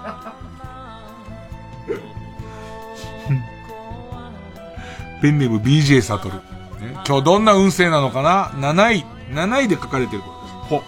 本名がノブだから、ブーと呼んでいた幼い頃からの親友が、成長とともに太り始めたことで、正義感が強い学級委員が、事態を知らないまま、太ってるからブーと呼ぶのは差別だと思う、と、自分の評価を高めるために、あなたをホームルームで吊るし上げる兆しがあります。地獄。地獄絵図だよね。もう本当にね、何十、この番組二十何年やってるから相当前だと思うんだけど、なんか、えっと、自分の性癖を告白するコーナーで、えっと、白豚ってみんなに呼ばれてた子がいて、学級委員の女の子が、誰々君を白豚って呼ぶのは良くないって言ったら、あれ白豚だよ俺。白豚でいいんだよ。つって、ねえねえ俺のこと白豚って呼んで、白豚って呼んでっていうのが、性の目覚めだったっていう人の ネタを未だに覚えてる。ブーと呼ぶのは良くないと思います。別に俺ブーで全然いいしっていう。太ってるからブーは差別じゃない。違う違う違う違う違う。ノブだから。太ってない頃かなっていう。で、その時の、うわー、結局もう、こいつがこの問題を提示してるのは、担任に褒められたいからなんだ、みたいな。7位でいいこれ。俺まだ10位ぐらいだけどね。さあ、ということで。えー、相変わらず強いですね。えー、目覚ましテレビ今日の占いカウントダウンサソリ座7位カルタでした。さあ、対するはこちら天才、いつもここからカルタ。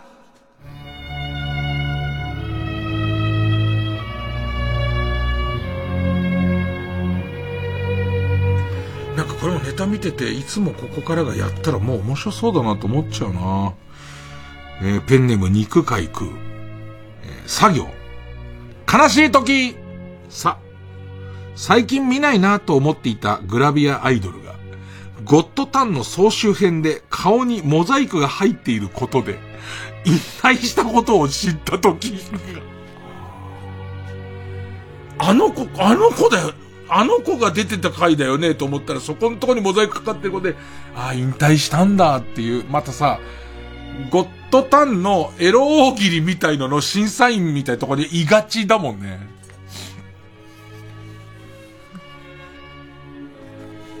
えー、豆腐小僧が揺れてるんですよ。悲しい時、ペンネーム豆腐小僧さ。サイドカーから抜け出せなくなっている力士を見たとき見ないんだ。基本あるあるなんだ。あのー、いつもここからの悲しい時は。ペンネーム豆腐小僧さ。鎖骨を骨折してるのに、チングリ返しをされたとき、痛い時だよね、もう。悲しい時じゃない。痛い時だよね。うん。ペンネーム、ソフィーと双子の姉妹。悲しい時、さ、3万ピースの元冬木パズルで、冬木の額が難しくて全然できなかった時。北あかりの目覚め。さ、悲しい時、さ、さ、三平ですを久々にやったら、両手に持っていたシュークリームを潰してしまった時。話してやれっつって。ペンネームピンコスライダーさ。悲しい時、さ、酸の強い温泉に浸かり、だんだん溶けていくおぎママを見たと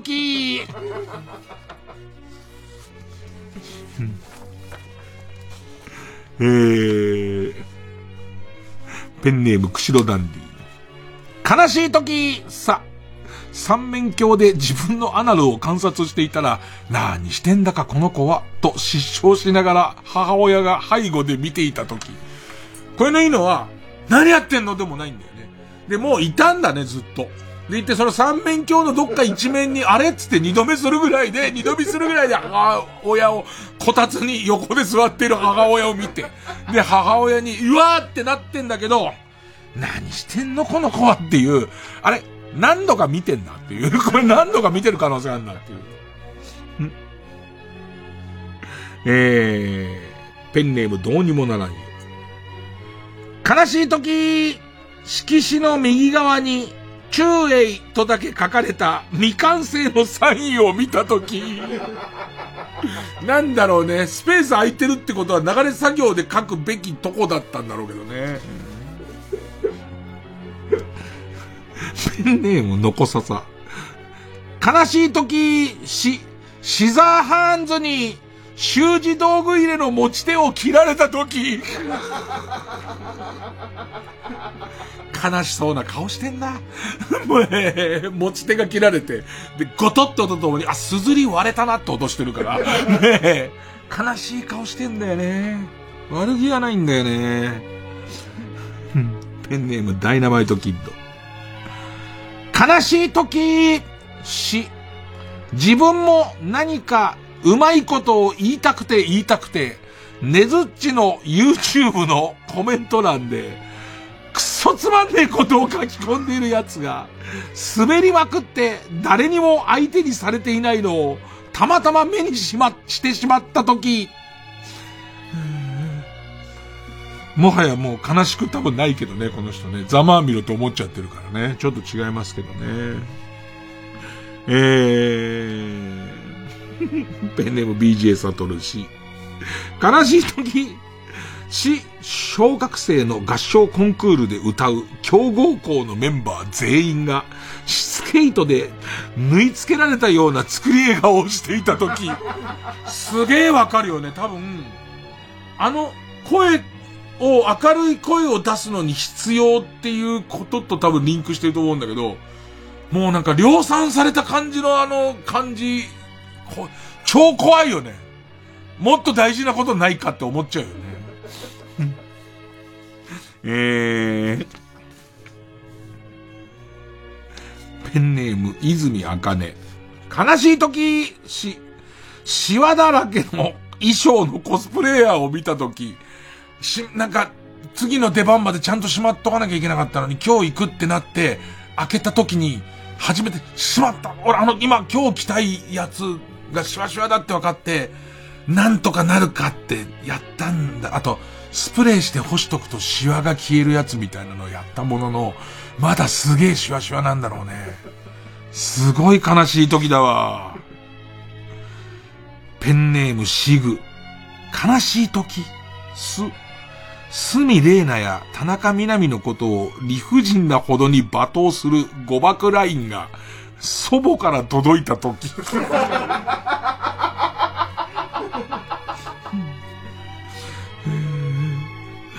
ペンネームババアザ度胸。悲しい時、す、寿司食いねえがエロチャットをしている女の人のバックでずっと流れていた時。近所に回転寿司屋があんのかなで、その、そういう音漏れの激しいワンルームみたいところで、まあ、あの、エロチャットタコ部屋みたいなとこ入れられたりするから、その一番回転寿司に近いとこに行っちゃってるから、うっすらと、へいらっしゃいっていうね、てんてんけんてんけんてんけんてんけんが流れてるのかな、うんペンネーム、かばやき三太夫。悲しい時、す、少し奮発して買った服と、全く同じものをアタック西本が着ていた時。えー、ペンネーム北あかりの目覚め。悲しい時、す、水曜日のカンパネラのボーカルみたいになろうとして、で、電気実験されたまちゃまちゃみたいになってる人を見たとき、何電気実験って。電気実験、人間にどれぐらい電気を流しても大丈夫かなって。なんかこう髪の毛全体、髪の毛の皮膚が全体的に上にグッて上がっちゃった感じの電気実験のせいでっていう。今さ、その、あの子名前また教えたそのカンパネラの新しいボーカルの人の、に、あの、そっくりな女の子紹介するよっていうのを、すげえドキドキしない？どっち側に、どっち側に行くのかっていう。うーん。えー、もう踊る暇あったらゴミの分別してっていう感じの 人が来る可能性があるから。えーペンネームうさぎ柄。悲しい時セ、セブンイレブンで常連ずらしている客を見た時あのー、まあ、場合にもあるんだけど、うちのそばのガストにそういう感じのおじさんがすげえいて、で、そのおじさんと一人だけ気が合うっていうか、その、天気いいねみたいな、今日寒くなるのかねって入ってくる人に付き合ってくれるおばさんの店員さんが昔一人いて、ここと会話がこう噛み合ってる時は俺はいいもんだなと思って見てたんだけど、ここがほぼ寝転ぼになったのね。だから、もう悲しくて、あのおじさんが入ってく姿を見たことあるけど、多分さすがに寝転ぼには今日の天気の話をしてないだろうなっていう感じがするね。えー、ペンネーム、ベニヤうんこ。悲しい時せ、節電のために、スタンガンの角で気絶させられた時。バチバチバチじゃなくて、角でぶん殴るっていう。グリップでっていう。そっちっつって。ああ、これ言っちゃったな。北あかりの目覚め。悲しい時。せ。ゼリーに変えられた両親を泣きながら食べている時って。朝起きたらいつも両親の座ってる席のとかに、もう両親と同じ大きさの赤と緑の両親型のゼリーが。でももう食べないとと思って。フルフルフルフルつって、フルフルフルつって。えー、ペンネームどうにもならんよ。悲しい時、せ、節約のカリスマに付き合わされている子供たちを見た時、あー。まあお母さんはそれが楽しいんだろうけどね。えー、ペンネーム、北あかりの目覚め。そう。悲しい時、粗大ゴミで捨てられている断蜜のパチスロ台を見つけた時、パチスロすごい好きでパチスロ買う人っているじゃん。ななんかもう一つあるよね、なんかね。俺の中ではなんかこうざわっとしたもんがあって、それが断蜜のパチスロ台を捨てている感じっていう。えー、ラストかな。えー、ペンネームジョーカーマーチ。悲しい時そ、早期そばに入れ放題、入れ放題のはずだったよもぎが、YouTuber の悪ふざけで有料になってしまっていた時、すげえ具体的なんだけど、なんかあったのかなあったのかな ?YouTuber がよもぎどれだけ食べたら怒られるかやってみたをやったせいで、また沖縄のノリの YouTuber なんだろうね、それがね。えー、ということで。ここまでです。投票です。えー、リスナー投票で勝ち残るカルタを決めます。勝ったと思う方のカルタが、目覚ましテレビ今日の占いカウントダウンサソリだ7位カルタなら、メールの件名のところにひらがなでサソリ。天才いつもここからカルタが勝ったと思ったら、メールの件名にひらがなでいつここと書いてください。メールの本文には住所、氏名、年齢、電話番号を書いて、これからかかる曲の間に送ってください。投票は一人一回です。えー、っと、CM 集計。はい。じゃあ CM の間に送ってください。だかなり短めになります。投票は1人1回で抽選で3名様にバカ力カードをプレゼントします。メールアドレスは bak.tbs.co.jp です。えー、それでは、えっ、ー、と、CM の間どんどん投票してください。投票開始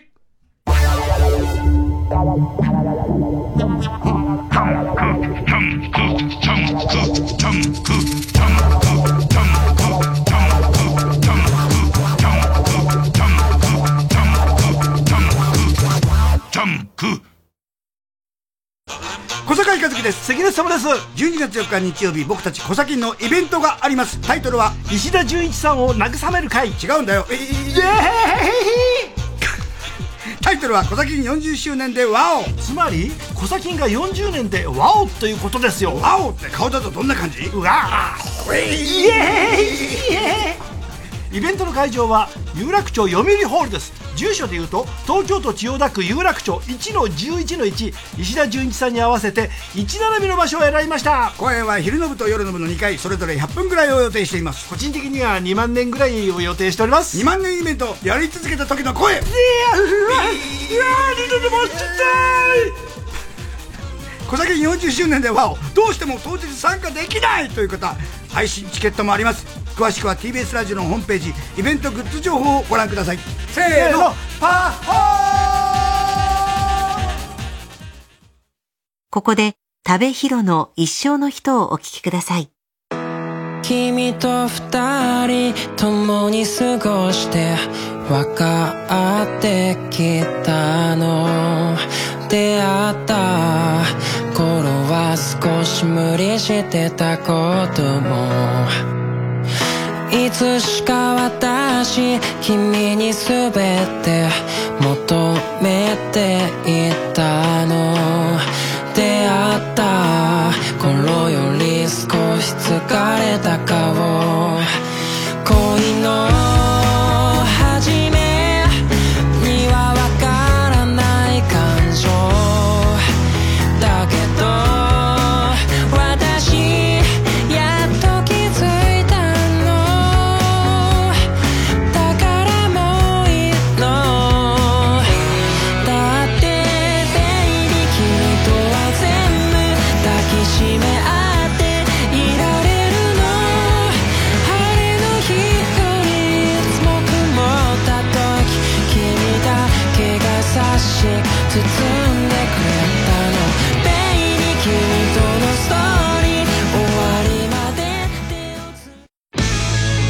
TBS ラジオ公演アダルトオリエンテッドポップフェス11月13日日曜日渋谷 WWWX で開催。でか美ちゃんです。大人計画の宮崎吐夢ベッドイン呂布カルマヤンハス佐伯誠之助クリトリックリスバブルビーフィート炎上寺チゲルバーガーとっくりゆっきゅん DJ セクヤマが出演する大人向けな音楽イベントです。司会は電撃ネットワークのギュウゾウさんと私でか美ちゃんです。皆さん絶対に来てください。11月13日日曜日アダルトオリエンテッドポップフェス。チケットなど詳しくは TBS ラジオホームページのイベント情報をご覧ください。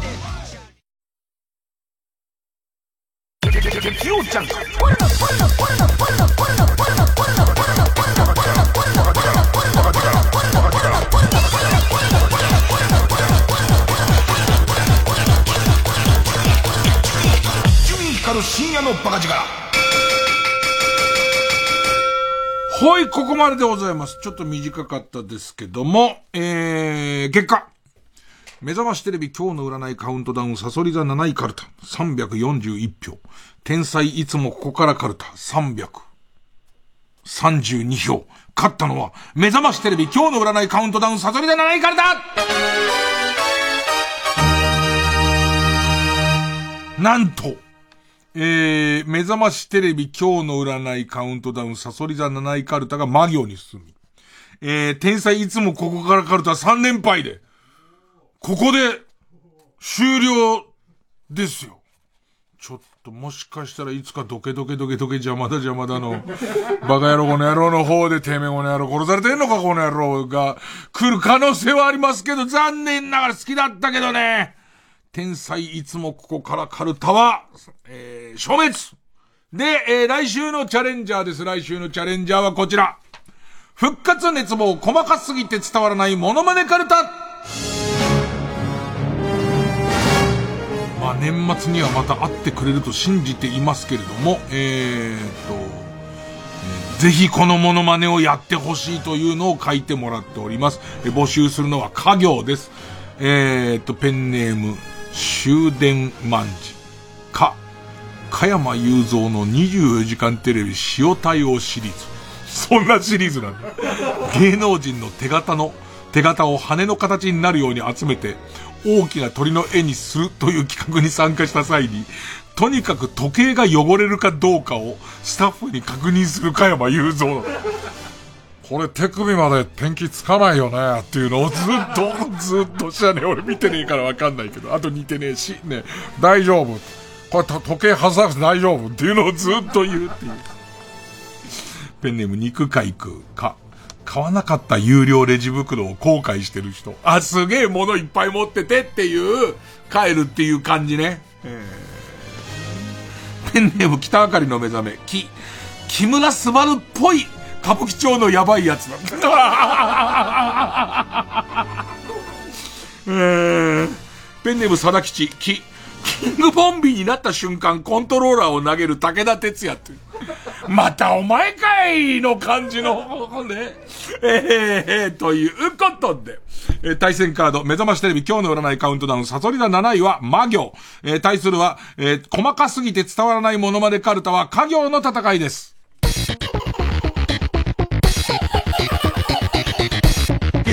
ャンク、伊集院光深夜のバカ力。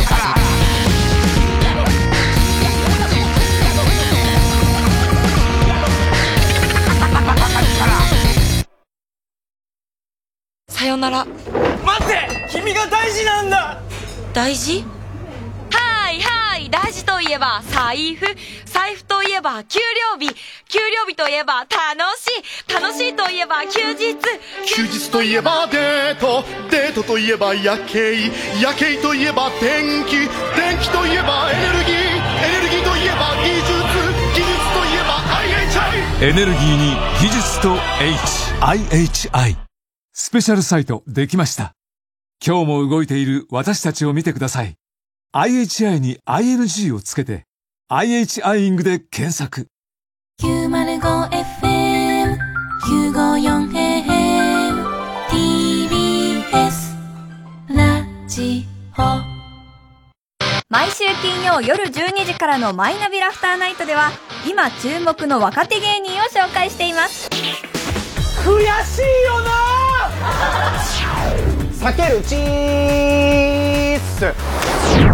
マイナビラフターナイトは毎週金曜夜12時から TBS ラジオジャンクこの時間は小学館中外製薬マルハニチロ IHI 他各社の提供でお送りしました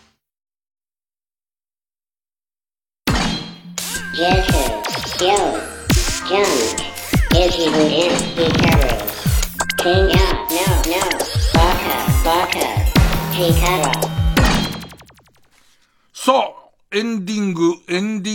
小耳にねじ込めをちょっとやっておきますかね。えー、ネット等の端っこにある伊集院さんこれの知ってますかっていう、まあ、ネットニュースみたいな話題をもらってるんですけど、えー、ペンネーム田中、爪楊枝の製造会社になんか爪楊枝が木の匂いがするんですけどというクレームがあったと。もう知らない人もいるかもしれないね。普通に、糸用紙とか、なんかその、なんとろ、ピックっていうのは、ああいうのと思ってるとね、むしろ、あの、匂いのするやつの方が高級なんだけどね。えー、これ本当かな？俺全然、別に真偽の方では確かめてないので、和牛先輩。最近 TikTok でアナル日光浴なるものが流行っているそうで、アナルというか、まあ、アナルに日光を3分当てることで、コーヒー1杯分のカロリーを体にチャージできるそうです。ちなみに、コーヒーがちゃんと書いてあって、このコーヒーと同じぐらいっていうカロリーが書いてあるんだけど、よくできてるなと思うのは、缶のブラックコーヒーがそこに書いてあって、えっ、ー、と、そのコーヒー一杯分のカロリーが0キロカロリー。だからそういうネタなんだと思うんだけど、洒落てんじゃん。なんか俺からしてみたらその本質はよくわかんないけども、無視でなと思うんだけど、信じてる人いそうで面白いよね。えー、そうですね。えー、ペンネーム紫の猫。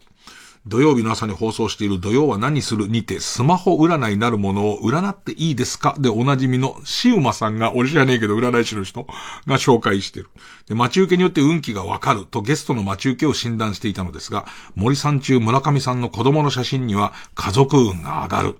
メルルと男性の若い俳優さんのペットやアニメキャラのも、も、えー、待ち受けは写真を見て癒されるのでメンタル面に良い。で、アンガールズの田中さんに至っては、クロちゃんと肩を組んで歩いている後ろ姿の写真。これに対して、足を怪我してる写真はと言い始め、田中さんに、いや、これ怪我してる写真じゃないです。と言われるも、足を怪我してるように見える写真は健康運が下がる。すげえな。と強引に終わらせていました。占いってこんなですか？っていうね。占いはこんなです。基本的には占いはこんなですね。えー、あの、占っていいですかって番組あるじゃないですか。俺は絶対嫌なんで。あの、絶対嫌なんで見たことがないんで、この人はあんまよくわからないですけど、えー、占いはそういうものだと私は思っています。今日はこの辺で。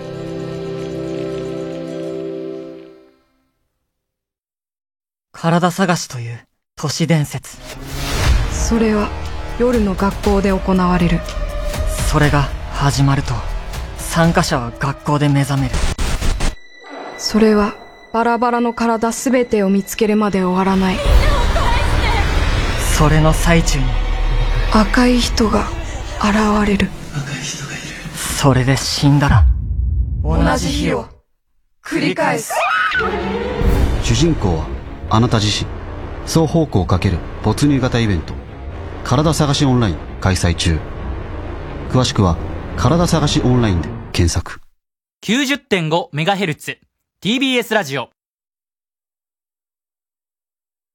あなたの選択で物語が動き出す。